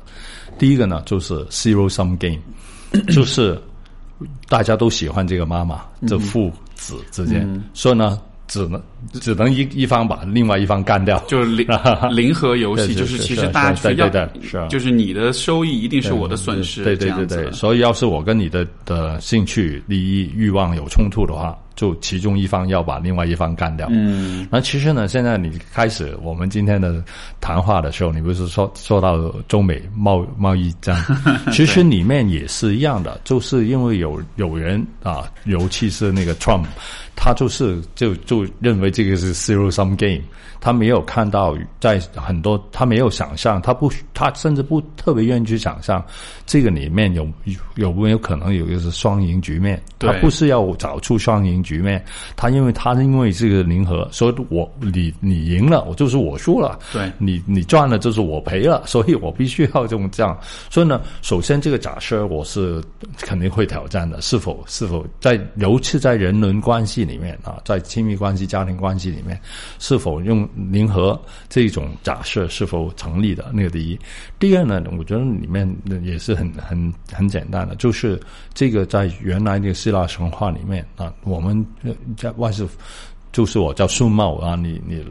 就要要去的去看这些事的话，那就是里面就用什么的解决问题了？是用暴力来解决问题？对啊，那我们就问。暴力是否唯一解决问题的方法？啊，那那个是另外一种。那第三呢？当然就是那种在这个故事里面，我们认为就是这种欲望啊。他那个现在你在弗洛伊德的理论上，哦，这个 Oedipus 这个状态是一个谱谱系的状态，是一个其实呢。首先，我们可以怀疑是否每一个人都这样。那个第一。另外呢，那个弗洛伊德他提出了，但没有人读到啊。我不能说没有人读到，我就读到了，也有好几个人读到。就是这个《伊德普斯故事只是故事的一半。故事有另外一半的啊，然后呢，那个就是弗洛伊德那个经典的文章，应该是一一九一八年出出版的吧，就叫呃《The Dissolution of the Oedipus Complex》，就是那个伊迪俄狄浦斯情节的这化解是怎么化解，对吧？它里面就提到，其实要了解这个情节的话，必须要从一个。起点开始，然后所有几乎百分之九十九点九九的美国心理学家都没有看到这一句，那是什么呢？就是说，这个是建立在人的双性了解，就是所有人其实都是 bisexual 的啊。所以这个情节它有两面的，一方面它不单是对母亲有这个恋慕的的情感。对父亲也有，也有恋父的情感。对对对，是同时的，两个是同时的。然后只是社会，啊那个非常重要了，就是社会的那个约束，只特别的严格的应用在某一方面啊。所以呢，父子之间那种同性的的那种吸引，就在社会里面呢，其实我们由于大家都避讳不谈，所以呢，反而是有一定的空间。嗯啊，里面呢 还有呢，其实就是父子双方连同一起把母亲排斥出去的这种结构有没有？其实大家哎没有啊，其实那个是最明显的。由于它是最明显，所以我们没有看到。你整个父权社会就在建立起来了。嗯嗯，就母亲是外姓人，没错，她不能继承财产，没有话语权，没有没有政治管理权利，全都是父子父子父子之间。嗯，所以呢，你看里面要是我我最近啊一上个月在台湾给他们做了一个关于继承遗禁与家暴的，我就提出一个观点，那很多女性主义的人都啊，我说什么叫暴力呢？暴力包括直接身体的暴力、语言的暴力、情绪的暴力，这都是暴力。然后我说有一种非常重要的暴力，尤其在就在我们的经济层层面，就是说剥夺你的经济利益，是一种重要的的暴力。那你看，要是你从这个角度来看的话，过去几千年封建文化都是有系统的剥夺女性的经济权利，其实难以是家暴的一种。嗯啊，我有财产分给儿子，不分给女儿，然后那对我来讲，它它是一种财富上的、经济上的暴力，没错。那但是呢，大家呢，就是哪怕是女权主义者，就看到听到这个，嗯。他们感觉哎，为什么没有那么想？其实回到刚才你说那个 Oedipus complex，为什么那个那个就弗洛伊德这个 bisexuality 更更更明显的部分，就是我们选择性不留意的部分。其实它已经成为体制了，它已经体制化了。我们我们就是男与男之间的那种 bonding 那种关系。要是你从一个就是比较物质条件的说，其实就是我们一直都联系起来。就是把那些妈妈姊妹 都排除在外，对对对。哎，你刚才讲的，也就是你刚才就是对于这个呃，就是弗洛伊德对于俄狄浦斯这个故事背后有几个假设，你是批判的。是。然后，其实我觉得你的第一个批判是一个，我觉得还对我来说蛮新的角度，就是说，其实它背后的假设，这是一个零和的游戏。所以说，就好像在亲密关系里面，我们永远是要有一种呃，你赢我输或者你死我活这样一种争夺。我我觉得这个是，就是因为我也是联想到，就是我自己的，比如说在这个咨询当中的一些经验跟一些一些一些见闻，我觉得这好像是一个还呃，现在对于我我们对于家庭的理解，这就是这个假设其实还蛮普遍的，就是我们在家庭关系当中总是会遇到一种，就是我和父母之间一定要有一种，要么是他妥协，要么是我妥协，包括比如说当我们许多人谈到，比如说孝像孝顺这样的问题，孝顺就意味着。就我要满足父母，一定就是需要是我去委屈我自己。如果我要去表达或者是实现我自己的目标，一定就意味着父母是要吃苦或者怎么样的。最后的结果就是，你会发现好像不不不论怎么做，大家其实都是不开心的。对啊。但是我觉得就跳出这个假设还蛮有意思的，就是有没有一种可能性是，其实大家都可以活得更好的，但是我们好像。我觉得好像在很多人的假设当中，他是认为这种可能性是不存在的。我不知道现在在我们 我现在这样跟你讨论的的这个这个空间里面会不会引起问题？我有有一个恩格斯的概念，对一个马克思的概念，都是跟这个直接有关的啊。那我们先说吧，好，没问题，没问题，希望不会引起什么不好的，应该没问题，应该没有吧？好，先说。那恩格斯对于亲密关系的最大的贡献，就是他把。亲密关系跟产权区分出来，他指出我们最严重的问题是用产权来处理亲密关系。这个是，但这个是现在依然在发生的事情。我知道，知道吗？所以你看，就英格斯论家庭的时候，他说：“哎，你家庭是什么一个东西？是个社会制度，要要用来强化巩固，就是产权的东西。”对，所以他跟他的伴侣就 Mary Burns 啊，他们一辈子不结婚。啊，然后他们是特别要提醒自己，不要用产权这个概念来想象亲密关系。所以不，我不拥有你，你也不拥有我，我们都是完全独立自由的个体。所以我过去说的开放关系是这个意思啊，就是你就我不去约束你，你不是属于我的，我也不是属于你的，我们是两个自由、完全自由的个体选择在一起啊，那个是非常重要的理想关系。那。我我我说到一个电影啊，跟你提过的，就是那个年轻马克思还是叫青年马克思吧，就 The Young Karl Marx，在中国是合法可以看到的，我我理解是啊。那里面呢有个情节非常精彩，就是在历史上具体发生的，就是马克思的太太问恩格斯的女朋友 Mary Burns 的马克思的太太 Jenny 问他：“你跟那个恩格斯一块一段时间，你要跟他生孩子吗？”然后他呢，Mary Burns 是怎么回答的？他说：“哦，他生孩子的话，他可以找我妹妹。”然后恩格斯是确实跟他妹妹有亲密关系的，是跟呃，就就跟那个 Mary Burns 的妹妹哦，就跟他老婆的，跟他女朋友的妹妹。对，然后你说老婆，那个我也有指出，要是你用中文去看那个电影的话，他把那个德语 “mind flow” 就翻译成我的太太。啊，你可以想象，恩格斯是一定不会这样说的。对，然后那个 mindful 的，它可以翻译成我的太太，也可以翻译成我的小姐，我的女人啊。这个 flow 就是女对对对啊。那那个先先不说那个，那但是里面呢，啊，历史上在 Mary Burns 去世之后，恩格斯是跟他妹妹一块生活的。啊，那个很简单，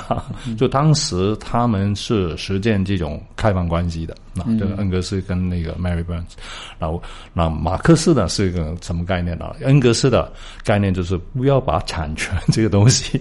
变成了你跟人的关系不应该是产权的关系，应该是应该是主体间性之间的关系。是不是说，如果是变成产权关系，这其实就是像是一个零和游戏了？因为就对啊对啊，你就这你就属于我的，对啊对，就财富就这么多，你的财富拿给我，你就少，我就多，对对对对，就好像是会形成这样一种。但是你是属于我的，要是你你你不能同时也属于另外一个人，嗯啊，你就把那个就是零和了，就就分开，就有利益冲突了。对对对。但是要是我们说是这个是主体间性。啊，主主体之间发生的东西啊，那你是独立自主的那个主体，那你选择跟谁发生关系，不是我也去干预的，因为你可以通过跟其他人发生关系，活得更精彩。要是我真的爱你的话，我是应该允许你有这样的空间。啊，尊重你有这样的空间，我理，嗯，那个是第一。那跟马克思那个什么概念有关呢？那个我估计跟国内的演绎是肯定不一样的。我先先说明了，要要是你的听众里面要叫马列的老师的话，他们 哎，那老郑这样说不对。但大家可以其实回到原文去找，嗯，马克思对 alienation 对异化的那个定义是，就是我们跟我们作为人的本质。啊，他那个英语直接的翻译是 species essence，是 essence of the species，作为人类的精华的地方、精要的地方，我们跟这种本质隔离了，那就就是异化，那个是 alienation。那是什么意思呢？就是我们人是作为人，我们人跟人之间那种关系的本质，不是个。拥有产权的关系，所以马克思跟恩格斯在这方面是一致的。对，就是人跟人的关系都是人跟人有关系，不是人跟产产权之间的关系。嗯啊，你不是我的财产，你不是我资产的一部分。无论父母，你在过去呢，父母为什么我们不是开玩笑？我们在在封建时代，父母是确实可以把儿女卖出去的，因为儿女是父母的产权。啊，反过来，父儿女没有权利，没有法律权利把父母卖出去啊。所以呢，那个那个从属的关系，那个就那个就是资产的。所以我们到讨论孝道孝道的时候，我们没有把它放进原来的那个封建社会的那种那种系统里面去。所以呢，恩格斯、马克思呢，他们就认为这个不行，没有任任何一个人应该成为另外一个人的的资产。啊，所以呢，你看他整个整那个那个思考里面呢，把它应用到亲密关系，我就认为这个就是啊非产权化或是去产权化的一种一种思考。另外就是异化，为什么当你把人不当为人的时候，你把人当成产权，当当成一个资产的话，其实你就跟人作为人的那个本质隔离了。那其实那就是个异化的关系。嗯啊，所以里面啊，就是大家呃，你的听众去找那个电影来看看的时候，你发现那个电影啊是很精彩的，因为它在而且呢，你在网上我估计也能搜到啊啊，有一个我就认为是恩格斯的经典，就是他对家庭的论述啊，对私有产权的论述，都有很多我认为非常精彩的的看法，而且呢，非常有趣的，就是现在西方的所谓。就是批判理论最新的社会理论，其实很大部分是由恩格斯这种观点启发的。啊，所以里面我就把那个那个再回到我们原来的讨论，为什么这个我们说那个 a d p s complex，我我第一个反应是说，诶，你怎么把那个东西想象成零和游戏？怎么把人想象成为是你拥有的一个资产？有我有了，你就不能有；你有的，我也把它抢过来，就用暴力解决。对，然后那个才是我认为是个严重的文人类文文明的一个重要问题，是是在这里，是吧？这个。我觉得这是个非常有趣的角度，就是如果结合到比如当下中国的社会现实，因为我们现在的所生活的社会是实际上是有很强的这种资本主义的这种特色在里面的，对吧？包括就是可能对于每一个普通的中国人来说。啊，我们其实是生活在一种更为偏、更偏向资本主义的一种、一种、一种氛围当中。我们的工作啊，我们的物质的财富的积累，我们的生产方式这样子的。所以，所以我就在想，会不会有这样一个问题，就是在这样一个怎么说呢？就是就是广泛在产权化、在物质化的一个社会当中，呃，婚姻和亲密关系它会受到的一个影响，就是因为我们习惯了用。就是资产关系去定义一切，所以其实现在我们所看到的婚恋观，在很大程度上其实也就变得越来的越所谓的就是产权化的。像比如说我们看到，呃。就比如说，像当我们说到相亲的时候，就是为什么大家很讨厌“相亲”这两个字，就是因为相亲它更像是一种交易。是啊，就是我有哪些条件，你有哪些条件，我们来做个交换。如果大家觉得这是一个我我呃，这是一个大家都彼此有收益的一个生意，我们就可以去做。就好像它就是，这就是我觉得有点像你所说的，就是一种异化，就是我们亲密关系的建立就就不再是和。这个人与人之间这种本质的连接有关系了，它成了一种一种一种交换，一种平衡。我你就让我想起啊，当年恩格斯跟马克思在那个巴黎啊那个餐厅里面 一起谈了十天，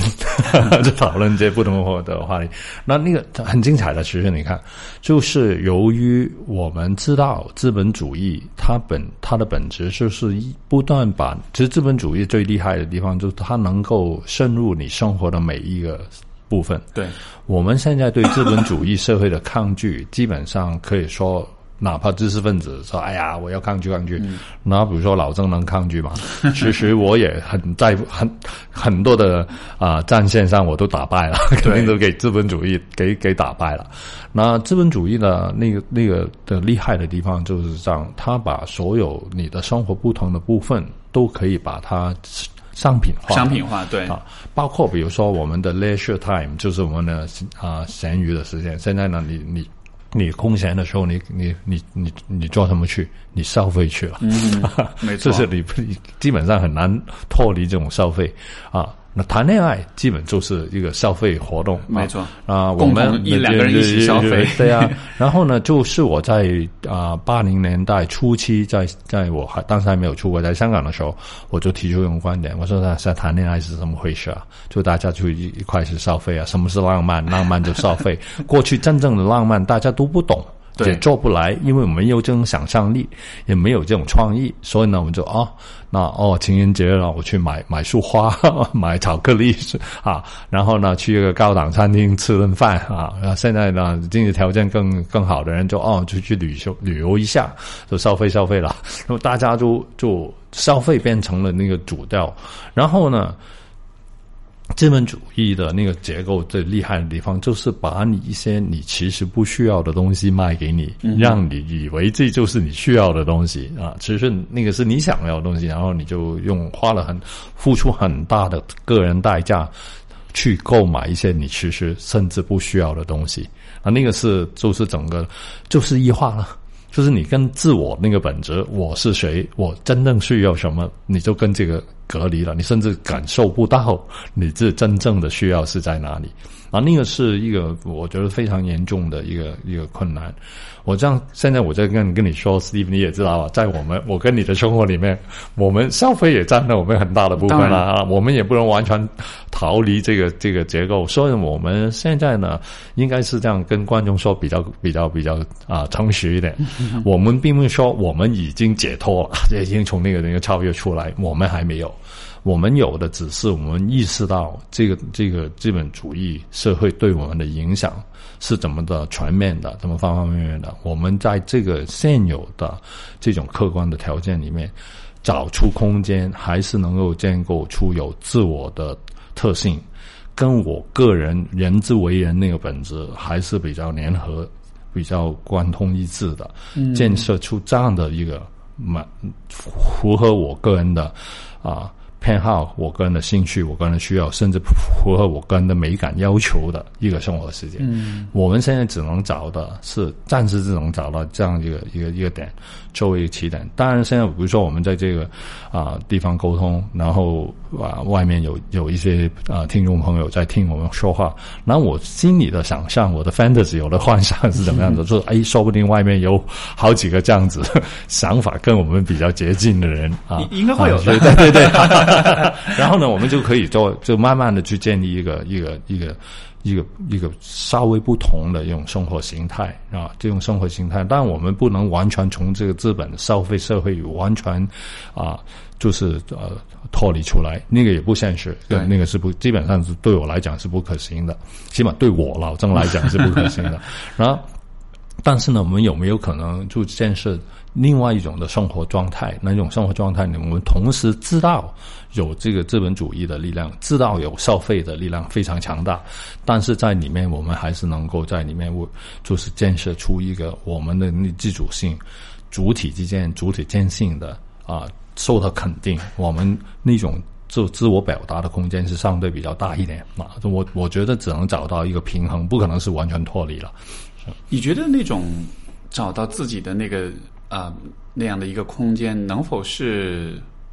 因为其实当你说到就是去构建这样的一个空间，一个属于你自己的有主体性的表表达的这个空间，我首先想到其实就是就是就是意义，就是我们对意义的追求。因为我觉得意义是一个就有意义的事物是没有办法通过消费主义来满足跟实现的。对，呃，原则上我完全同意你百分百，但是你现在哦。我们就已经出现了意义市场、心灵市场，都已经出现了。就市场上就有人卖意义给你。也许心理咨询也算是这样的一个。我给你举个例子，很非常简单啊，非常简单啊。一些所谓国际开发的机构，你大概也知道了，他给你卖的是什么呢？就说啊，你看这非洲的孩子现在吃不上饭啦，对，你给我们捐款啊，那我们就去啊拯救他们啊。然后比如说，哎，我们现在支持环保啊，你就你就来支持我们那个机构的活动。但是在那个我们叫这种所谓国际开发的生态环境里面，你就发现啊，非常明显的就是还是欧美主导的。然后里面呢有大量的资本资金，其实还是最后流入消费市场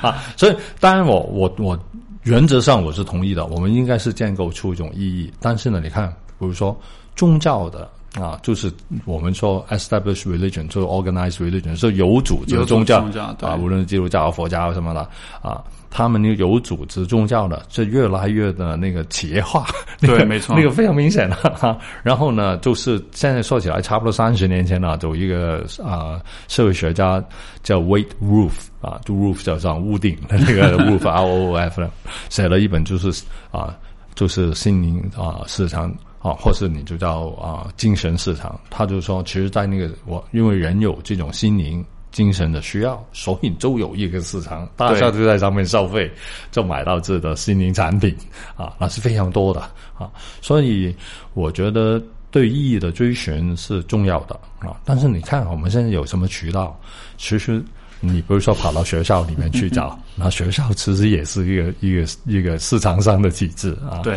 只是啊高校都企业化了，对吧？那如果这样来说，那那那这个空，你看像意义也变成被市场化、被产品化，那那还有什么？那那我们可以去哪里找这种像你所说的这个主体的空间？所以不是要逃逃离，我觉得逃离不现实。对，你要逃离逃离市场是不现实，因为市场就追着你去。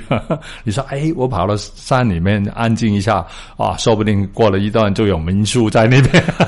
啊，你就来我们这边进修啊、写作吧，然后就啊一千人民币一晚，然后那个市场跟着你去了。所以对我来讲呢，就不需要逃离市场，是就是我们知道自己是在市场里面，我知道我们消费是不可避免的。现在呢，我比较更鼓励的是怎么是有意义的啊？我甚至简单用平常人的说话来说，是聪明的消费。怎么是叫聪明的消费？就是你的消费其实是要来换取你需要的东西，而并不是只换取人家认为你应该要变成你想要的东西。我不知道我上次跟你聊天的时候有跟你说那个 LV 的故事吗？好像你有讲过。对对对，现在我们当然不能用 LV 啊，不能用。我就随便说举个例子啊啊，就是市场就让你把你的需要变成你想要的东西，比如说品牌设计的东西，它的价钱特别贵，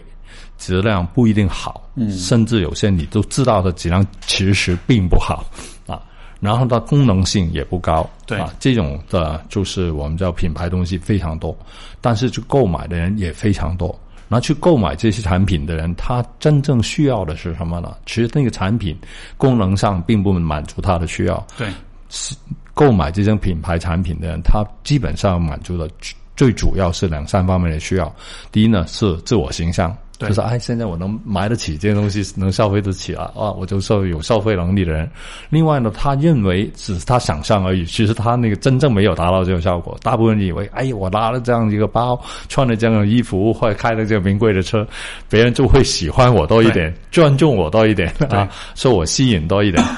这个呢，我可以说，其实它的功能是非常低的，不是完全零效，效很低的，就跟你的消费不成比例啊。另外一种呢，就是。就是那种成就感，就哎呀，我现在就到了那个层次了，我就跟其他消费不起的人啊，我好像比他们好一点。对啊，这几种呢，其实是最主要的心理需要啊。我们我们的消费是要满足这种需要的。那对我来讲呢，这就是不聪明的消费。嗯啊，我我我我经常举一个例子，比如说我我每每月在我在我在天津上班，每月赚个啊八千块，然后我用啊。九万块买了一个包，背在身上啊，然后我就认为啊，人家会对我的的欣赏啊，就尊重啊，会多一点。那你就想啊，要是你要用啊几万块来达到这样的目标，我可以可以想到很多很好的方法，让你达到同样目标。比如说，你用同样的钱去帮助你的工作的团队一个一个同事解决一个问题啊。或是更简单直接一点啊，请他们所有人到天津最好的餐厅来一个，哎，十二个人团队十二人，我请你们去吃一顿啊，很好的自助餐，或是给其中一个人庆祝他这个生活的一些重要的事件成就，人家对你的欣赏、对你的尊重，肯定比你买一个买包要多一点啊，对吧？但是大家不会这样想，因为市场。这个就是资本主义社会的厉害了，他就一直通过不同的社会信息、广告等等，让你感觉到，哎呀，这个这是你需要的东西，其实你并不需要。然后呢，你不会去想象用其他方法达到同样的满足。虽然这些其他方法呢，也是消费，也可以是消费啊。那你你可以想象啊，要是你有几万块，要来让一些你。关用来表达在你关怀的人跟你一起工作的人，让他们对你产生一种欣赏好感，其实是相对很容易的事。甚至你可以这百分五十用在这个，另外百分五十就可以说叫用到其他用途啊。对啊，那那个现在我我觉得我们我现在提出的就是在现在的消费市场里面，第一件很重要的。就是先了解你真正的需要是什么，然后有效的使用你的资源，消费在你真正需要的东西上，找出有高效率的，达到你的需要的方法。做一个，首先第一步是不是停止消费？第一步是做一个聪明的消费者，把消费跟自我的需要更直接的连在一起啊，那个是是第一步。然后，当然，另外呢，我们这种人，是不是说，现在我跟你做这个 podcast，或是你在网上也也在生产一些收费的内容，对吗？那其实我们也是在提供在那个市场上一些可以让客户选择的高质量的商品，相对于他们的消费啊，他们的消费相对相对于他们能够得到的那个获益，嗯，那个比例是相对高的，没错，那那个就是我们。从聪明消费到了下一步呢，就是良性生产。那里里面就是，所以我们我们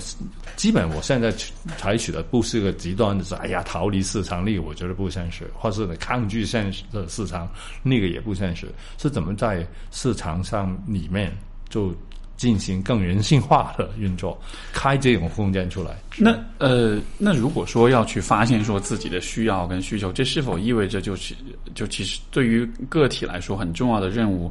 是你要去构建或者说重构你自己的价值金字塔？你需要有自己的一个列表，哪些需要对你来说是最重要的，哪些是？相对不重要，然后你这样你才能做出相应的对对选择。我我能想象你说价值金字塔的话，可能就更是 Maslow 的那个捷径了。其实我们最近呢，就慢慢就离开了这种市场上的原因很简单。当然，金字塔不是不对，是肯定我在任何一个时刻。都有一些需要是比其他需要重要的。对，比如说现在我跟你在这边聊天的时候，我们就放下了很多其他可能我们可以做的事，我们没有做，我们现在在做这个。我们做这个的话，因为它能也能满足我们某些需要啊，不可能是成就的需要、自我形象的需要，或是好朋友我们就有联系的需要，那个都有可能。但是呢，我我我我认为最重要的是，这个需要是会转变的，嗯，它不固定。就是你昨天的需要跟今天的需要是不一样的啊，在三年之后你的需要跟现在的你的需要可能也是不一样的。关键是我们要有一种的 sensitivity，这种敏锐的感觉，就自我觉知的水平比较高，就是我能感受到我自的需要。另外呢，就是对社会的那种解构的能力，因为你知道外面人给你的信息，包括现在 Steve 跟老曾给你的信息，你在听的那个。我们都要知道，这些东西都是市场上的，它可能背后是带有一些某些商业利益在后面的。我们要知道，我我们这去去辨认什么的信息是最符合我的需要的。那有些什么信息提供给我，是其实利用。我的弱点，或是利用我一些我没有啊，就是考虑的清楚的东西，让我就去把某些东西就联系起来啊，我好像去买了一个包，我的身份价值自我提提升了，那个是完全就。不不现实了啊！那我们就去啊，或者我穿了一个品牌的衣的的的的衣服，那我的我的个人的价值就会提升了，人家对我的好感就会提升了。这些这些都是市场给我们提供的一些信息，我们必须要很很客观现实的去看这个是否是这样。更重要的是，我要知道我的需要，因为有些人他是由于自我形象不好，他是做出非常大量的。我就叫就是低效率的消费，对他那个那个效益特别低，然后他的消费很大，但是呢，他的自我欣赏没有没有大的提升。很多时候呢，我们由于没有掌握到某些事情的最重要的结构，我们就倾向于去表面了。你大概知道，因为这方面你也很有经验，我跟你都做了不少，就是在谈恋爱。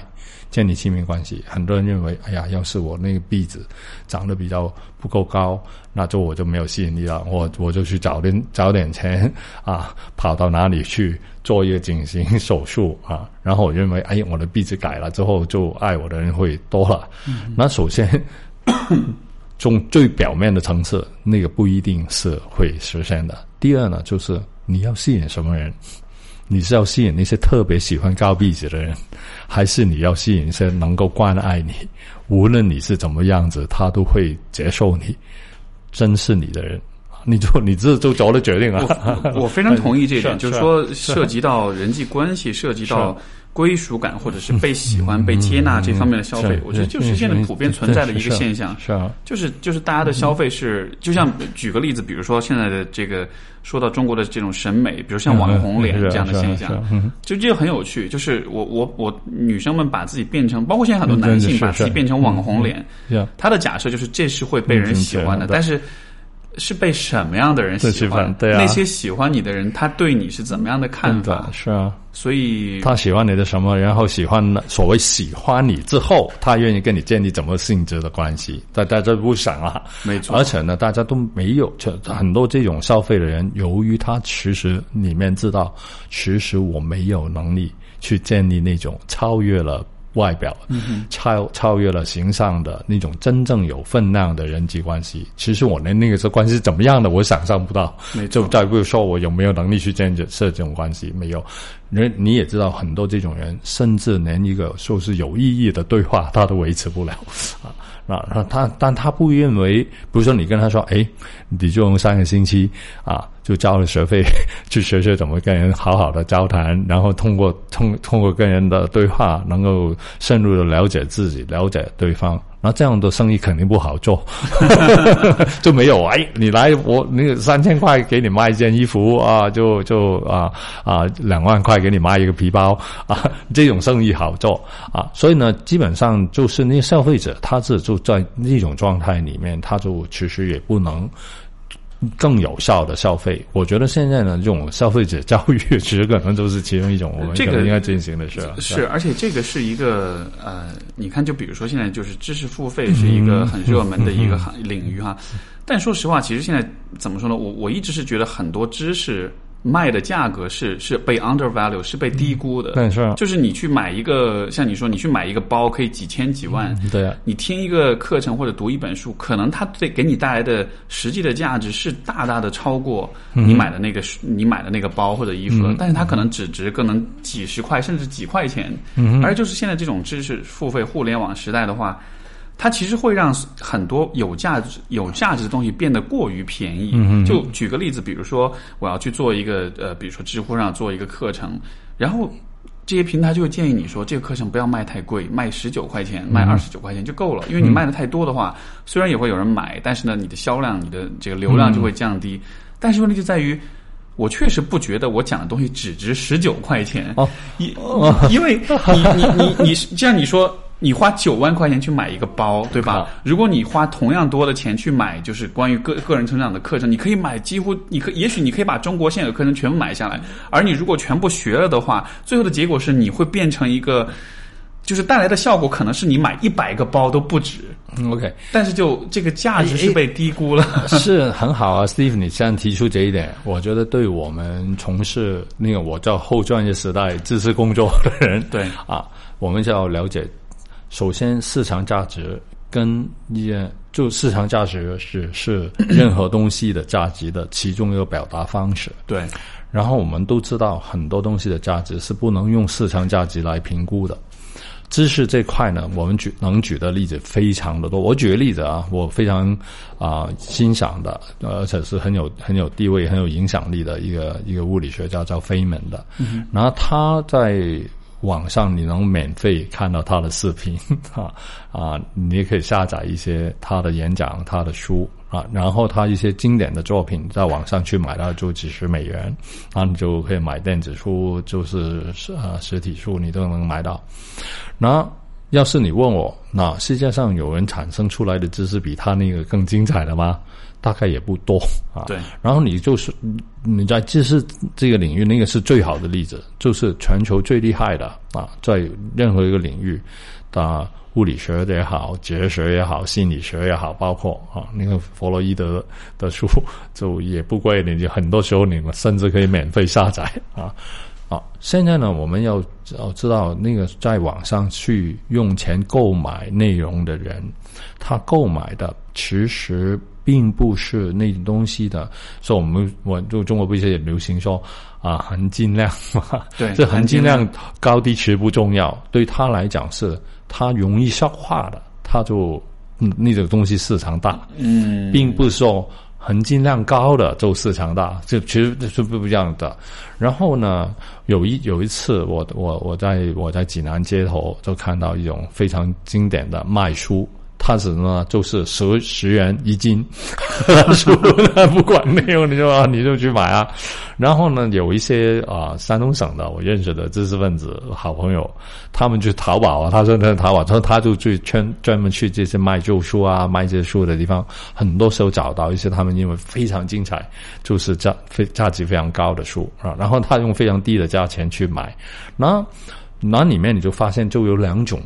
我们叫 value system，两种就是价值体系，体系，一个是市场的，一个就是主观使用者他他需要你你你在市场上找到你需要的东西，相当于是那个东西就有价值了，相当于是心理价值。对啊，就是你主观的，就是其实也是，其实它才是你主观的实用价值。对啊，所以呢，另外呢，我们还要知道，就是消费还有另外一个很重要的，就是市场为什么它很难维持它的理性，就是因为大量的消费是羊群消费，这是哇，你的朋友都去了 消费了，你就认为那个是应该的。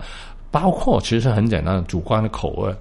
你像现在我们讲，哎，什么东西好吃？对，什么叫好味道？口碑，对对对。所以你发现你所有的朋友都说，哎呀，那个东西真好吃。然后你是你这个圈里面唯一认为那个不好吃的人，你大概也很多时候你都不会发表意见了啊。然后呢，大家大伙儿说，哎，我们就到那边去吧，你还是跟着去了，你还是你现在还是还。所以呢，我觉得现在我们啊，做我做那个知识生产的时候，其实我是明白到。就我自个人成长，我得到最有价值的知识，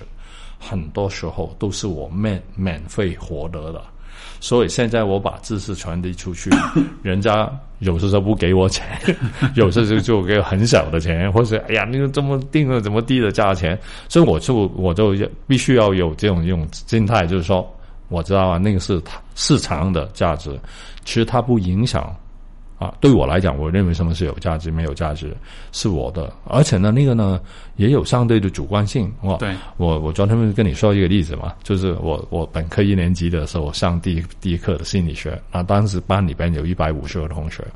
然后呢，我认为我是特别少数 幸运的人，听那个老师这一门课，我记了几十年，现在我还能用我一年级的上那门课的内容啊，用来用来讲学。但当时其其他一百四十几个同学，他们可能就没有同他们交了同样的学费啊，也同样坐在那边啊，但他们可能就没有同样的活意。所以呢，里面那个付费。跟 utility 就得到的这实用价值，首先它是啊，是不是相等的？另外呢，就是我们用什么价钱卖出去，跟那个啊。那个产品，这个知识的那个、那个、那个的那个单元的那个价值其实没关。比如说，当年我这个老师，他这种观点，我现在认为很精彩的。他大概非常乐意在免费的情况之下跟人分享。就是我们这个小圈，你也知道了，啊，很多时候我们就坐在一块啊，大家就分享了很多其实很有价值的信息。但是我们并不是在一个市场的对的的状态里面啊。其实就像这播客也是这样，我就就是它是个免费的节目，然后其实很多。时候会有听众留言说啊，解决了我好多困惑，这些什么的。是啊，我我就在想，如果就是这个通过节目帮他们解决了这些困惑，如果假设是有一个付费的服务来帮你解决的话，我觉得大家应该是愿意付蛮多钱的。就但是就但是就是说，这个就像你所说的，就是心理的价值和这个市场价值是不一样的。哦，你知道在斯呃斯坦福。是这样说的，斯坦福，Stanford University 啊，对，他们有一个专门研究那个做社会企业的，啊，有一个观察很有趣的啊，是怎么呢？就是收费，他他们在当然那个有文化差异，在中国不见得会成功，但是在比如说加州大学啊，Stanford 这些就在在加州的这些高校里面，他们很多时候使用这种方法。过去有些宗教团体是使用这种方法的，这基督教也用使用，其实佛教也有。那基本背后的个概念是什么？是自由捐献。嗯，就是你获好处之后后，你自认为你应你愿意，就因为你看到这个东西是好的，你愿意这个东西能够维持下去。你就给他捐赠，这个好像是叫随喜，对对对对啊。然后呢，其实你现在很多，比如说啊，就是免费的在线平台，都是用这种方法，就是哦，你使用我们那个东那个服务，要是你认为好的话，你就给我们。但是里面呢，出现一个非常有趣的，但他们没有解决好，就是这个付费的那个过程，要是你要洗就是愿意给你钱的人，他那个障碍多一层的话。你的收入就会少了很多啊！我就做一个实验，你知道，我跟你说，我做了一个实验，在 在那个面书，对，在 Facebook 上面，我就有一天就就随便发了一条，说反对啊种族主义啊，然后呢，就大家来捐款吧。然后呢，就哦，那是个实验啊，对对对，我有看到你发的，对对对，然后就有人捐了，但是呢，那个那个面书误会了我，因为他当时啊，新西兰刚发生那个那个枪击这个事件，说他对所有有这个就关键词的全给封了啊。他不管你是。站在哪一边的？所以我那个是反反种族主义，也给封了 啊！虽然我在还在找我的助助理去给他们处理，但是我估计那个量很大，所以他们现在还处理不了。那但是我做我又做一个实验，就是有些人他认同某种价值，他是愿意把钱拿出来的，去支持某些知识的生产。我当时那个实验就是非常明显，我说我我要做什么呢？我就是我就是要做知识生产。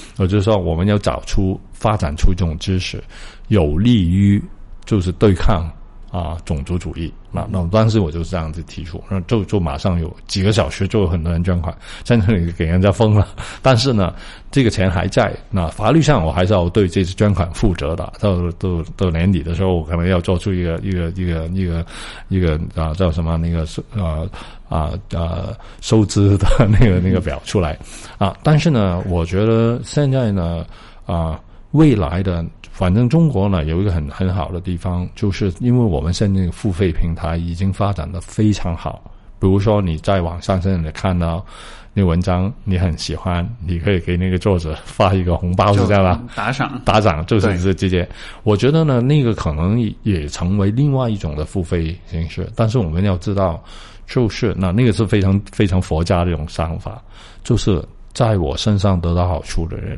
他不一定要把那个。好处反馈给我，他把那个好处带给其他人，就是功德了。我刚才给你说那个那个出家啊，然后再啊还俗那个僧人的故事，他的师傅就是这种人啊，就是我对你做了一个好事，你不一定不一定把那个好的东西带回到那个我那个寺庙里面来，你把那个好的东西带到社会上面去，我是一样的。去支持我一样感觉有满足感，那个境界啊啊！我觉得我觉得这是一种更就是更 human，是一种更有人性的一种看法。因为如果一切的事情都变成我帮了你，你一定要反馈给我，是就当然从我个人的角度，我还是希望大家这样对我的。但是但是就是说，因为因为其实这个是呃。我前一段时间有看，就是那个 Peterson 和 Zizek 的那个辩论，然后看完之后，我有一个很大的感触，就是说，在在在就是在资本主义社会里面，人们其实是没有空间去去做人的，对，因为人与人之间的关系是纯粹的交换，而我们在所谓的这种更也许是更偏社会主义的这种世界里面，我们至少是有一个机会可以去。把那种人性的部分体现出来，像你刚才所讲就是这样，就是我我我为你创造一些价值，但是你不一定要返给我，你可以把它传给其他人。就想象当中，如果每个人都是这样子对待彼此的话，其实可能我们的人与人间的关系还蛮和谐的。对啊，还有另外那个就是想象力的问题了。要是我能想象到，比如说我做了一件事，产生了一种价值，这个价值 不直接为我带来回报。然后是产生了一种公益，就是公共有利益的东西 啊，就是我们叫 social good 或是 public good，就是产生了一种公益价值。这个一级扩散出去，最后我还是获益的啊。然后呢，在我们这种就是在社会上相对处于有利位置的人，像我跟你讲，其实我们其实已经受到了不平等的特殊的优惠。是什么呢？因为在我们圈子里面，这种加急的循环是不也是不成比例的，因为它跟我们的社会资本有一个密切的关系。意思就是说，有一个人，比如说有一个老百姓在在在街上做了一件好事，帮助了另外一个人，他没有话语权，他做了件事，甚至没有人知道。当我跟你做了一件好事啊，我就在这聊啦。然后呢，就哦，有有学生啊，学生当了老师说给另外的学生听，然后我们产生的一种价值呢，就有一个他不同。就他那个循环的那个圈子，由于我们有已经占了话语权，我们也有空间去跟人家说：“哎啊，老郑多好，做了什么事啊？Steve 多好，就有空间。比如说你昨天来给同学们讲了课，有些同学说：“哎呀，听了 Steve 的课很很震撼。”然后呢，他会去跟其他人讲，说不定那个任何这些话语传传达出去。某一在某一点，它反过来会成为你或是我的一个经济回报，是有可能的。对，那比如说我在多大这么长时间，有很多捐款人给我们捐款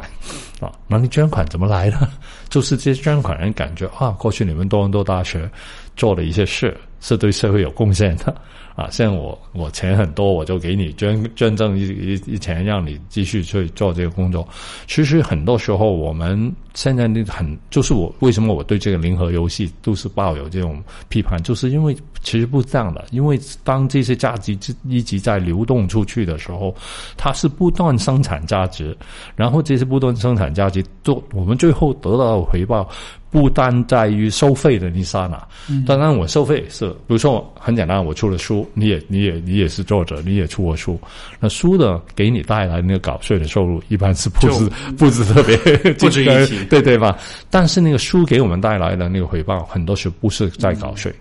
啊，就是人家哎知道这些东西啊，听到关于你的事了，然后呢，你其实你整个活动的那个领域，你的生活世界就扩张了，是这样子。哎，其实我觉得这个如果。对于个人的这种就是生活哲学来说，这其实是个很重要的点啊。就是说说这种零和游戏，因为我觉得其实现在人们，我的观察是，许多人普遍的那种就是生活态度或者价值观，其实都是被这个零和游戏的这个假设给主导的，对吧？我们不管是在人际交往，呃，在工作、在事业发展啊，在亲，包括在亲密关系，你像比如说，我觉得一个很有。就像，因为我在上海生活了七年八年，所以我觉得有一个非常显著的点，就是像在上海这样的地方，因为高度商业化，然后大家，然后你会发现上在在上海，但这个也不是地域炮啊，就说也也是，我也事先声明，但是你会发现在上海的话，很多时候人际关系那种社交是那种，比如说有人邀请你去一个什么地方参加个什么活动，我。大家的第一反应都是有谁会去？我能从这当中得到什么？对，如果我得不到什么的话，我干嘛要浪费这个时间？就是其实大家还是用一种零和呃游戏的这种这种这种观念在看，就是我去这里就意味着我损失了我的时间，而要损失我的时间，一定意味着我必须要有所回报才行。但是就但是当每一个人对于社交都带着这样一种观念的时候，结果是什么呢？结果就是。至少从我的角度来说，我会觉得像在上海这样一种氛围里面，其实人们很容易感到孤独，很容易感到非常的隔离。因为当你想要和别人建立联系的时候，别人也会用零和游戏的观点来看和你的关系，以后看你能带来什么心理价值，你能带来什么社会价值，你能给我，你能让我得到点什么。然后最后的结果就是，嗯，每一个人都会陷入那种就是很尴尬的那种。我我我对别人是价值批判，但反过来我其实是很孤独，是这样的一种一种状态当中。所以我觉得我们现在呢，就可能要做一个很简单的一个转化，就是从我们的功利取向转化到功能取向。那功利取向就刚才你说那种非常功利的，就是我到那边得到什么回报，然后将将来有什么好处，那个是功利的啊的一种取向。什么叫功能取向呢？跟功利有什么样？功能就是这这件事能发挥的功能。嗯，它发挥的功能呢，它可能是带来我个人的满足，也可能是对社会的一种贡献。然后呢，它并不是功利性的，由由于它我不是按照市场的价值来来评价这件事的。而且呢，我认为有一件就是还是回到马克思。因为马克思有一种很浪漫的思思考，大家可能读那《资本论》就知道，他的理想生活是怎么的？哦，我白天去干活了，然后晚上我去钓鱼去了，怎么就就就休息啊？这对他来讲呢，是有一种很很，就是我们跟我们人之作为人那种本性本性之间有一种。非常和谐的联合，我觉得那个是很重要的。然后我用现代的心理学的角度来讲，就是我们应该多做一些，我叫中文怎么翻译？是 intrinsically rewarding 的事。嗯，就是这件事内内在奖励。对，这样你去做那事，你就很享受了。所以你不管谁来了，就是哎呀，我今天就约了这个朋友去喝酒聊天。就不管有什么好处不好处，我现在我就问我是否会享受这个活动。我我现在其实在做的一件事情就是这个，其实我几年前就开始做，就是我会每个星期的周五我会做一个小聚会，我会把上海地区我认识的一些就是做临床的一些同行聚到一起，然后我们聚到一起就其实就是聊天交流。然后这个当中我没有任何的这种经济收益，然后这纯粹只是说大家在一起聊天交流，是一个就像你所说，这就是一个功能性的行为。就我花了时间，我没有从当中得到实际的经济回报，但是它带来的是，呃，是交流，是信息，也是连接感，也是这种情感上的满足。这样子，就是这种事情是，呃，我觉得其实是人们应该更多的在生活中去做的，因为如果你的你做的每一件事情都是消费，然后获得满足感，那最后结果就是你就只有消费了，你就没有办法做那种像你说的那种功能性的事情。哎，我觉得这个这个是非常好的一个起点啊，就是你刚才举的一个例子，就是在我们生活里面，我们这个问题有多少活动是一。不主要不涉及消费，但那他可以有一点消费，你可能买咖啡请他们喝，可能开一瓶酒给他们，那个没问题。这肯定有带有消费，但它主要不是消费，没错。然后呢，是你自真正享受的。啊，然后里面你不带有一种功利取向去从事这种活动，我们就是每个人就是简单说，哎，过去一个星期我做了多少这种事，我觉得那个就是个非常好的起点。另外呢，我们还是要有一种非常也是比较接近佛家那种兼容的那种慈悲的概念，就是哪怕来的人。是带着功利的取向来的，我们也欢迎他。嗯啊，因为我是我在享受啊，就更高一层境界了。对对对，我是在享受。对我你来是因为功利的人，你是你的事。那我那不在不影响到我们这些人在享受这个活动的话，我是欢迎这些人来的，没有问题啊。你就你就你就共利的来啊，我我，我感觉到这个是很好的。现在呢，有一个有一种过去在啊在西方民间非常流行的活动，现在我对他的兴趣越来越大了，而且我认为他的社会价值很高。我最近呢也在跟几个朋友在，就是希望再把那东西激活起来。嗯啊，就是什么呢？很非常简单，就读书会。啊，这读书会当然也有消费，你就买书嘛。对，但是基本来的人就是看了书之后，大家就讨论。啊，这些我们看到的书的内容，然后这个里面呢，就是就是这样的一种活动。过去呢，其实这种读书会，我在刚啊出国移民到加拿大的时候啊，其实获益很大的。现在在我学院里面有几个的老师都有一个就是不正式的啊，不是正正式的读书会，我们每个月有一次啊，就是一块吃中饭，然后里面什么都聊。但是其中一个几乎每次都会说到的，就我最近看了什么书，有些什么获益，然后大家在里面交流，是对我来讲是特别有价值的一个一个经验。我觉得啊，像你说那个星期五，你你你你做这事就很有意思啊啊！我我认为我们就大家多做这些事，可能就是一个非常不错的一个一个起步点。也也许从这个层面说，我就像我做这个播客也是有这样的意义，对吧？就是就是它没有什么经济的收益，但是它确实是一个像，比如说像能跟你这样的人交流，我觉得这带来的那种满足感是非常强的。好，对。好的，非常感谢曾老师。我们今天节目已经两个小时了，好好，时间过得好快。对对对，你让让那个那个听众知道你往哪里去吧。是，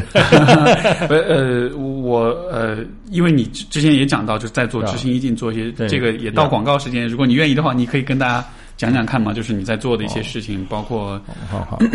其实我我的广告也不用做太多，因为有关知行意境的那个啊信息，大家在网上去搜一下，就很容易搜到。就就在国内的话，就百度就百度我的呃我的我的姓名，就已经能把你连接到知行意境去。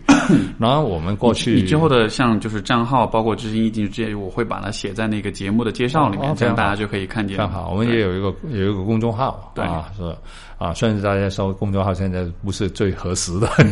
在在线的的媒体了，我们其实也非常积极的去找不同的啊方向啊。另外呢，我就大大概你的听众里面也有一些人是用啊英语没有问题的，然后你就可以。要是在英英文里面去搜查的话，就能够找到不少的信息，然后甚至可以上我们的一个在线课程，也是也是英文的，就在 Coursera 那个 platform 上面啊。那那个这广广告又不用做太多了，就反正我们啊就维持联系，大家要是感兴趣的话，就欢迎随时跟我们啊联络，然后我们也会。说不定过将来我们 反邀请 Steve 来参与我们一些活动啊。好，聊今天聊的非常开心。其实我还有好多好几个话题都还没有展开，但是，哎呀，我就觉得这种对话可以可以多，以后可以多一点会比较好，比较开心。好的，非常感谢郑老师。好，我们今天节目就到这里。好，感谢各位收听，我们下期再见，拜拜。拜拜。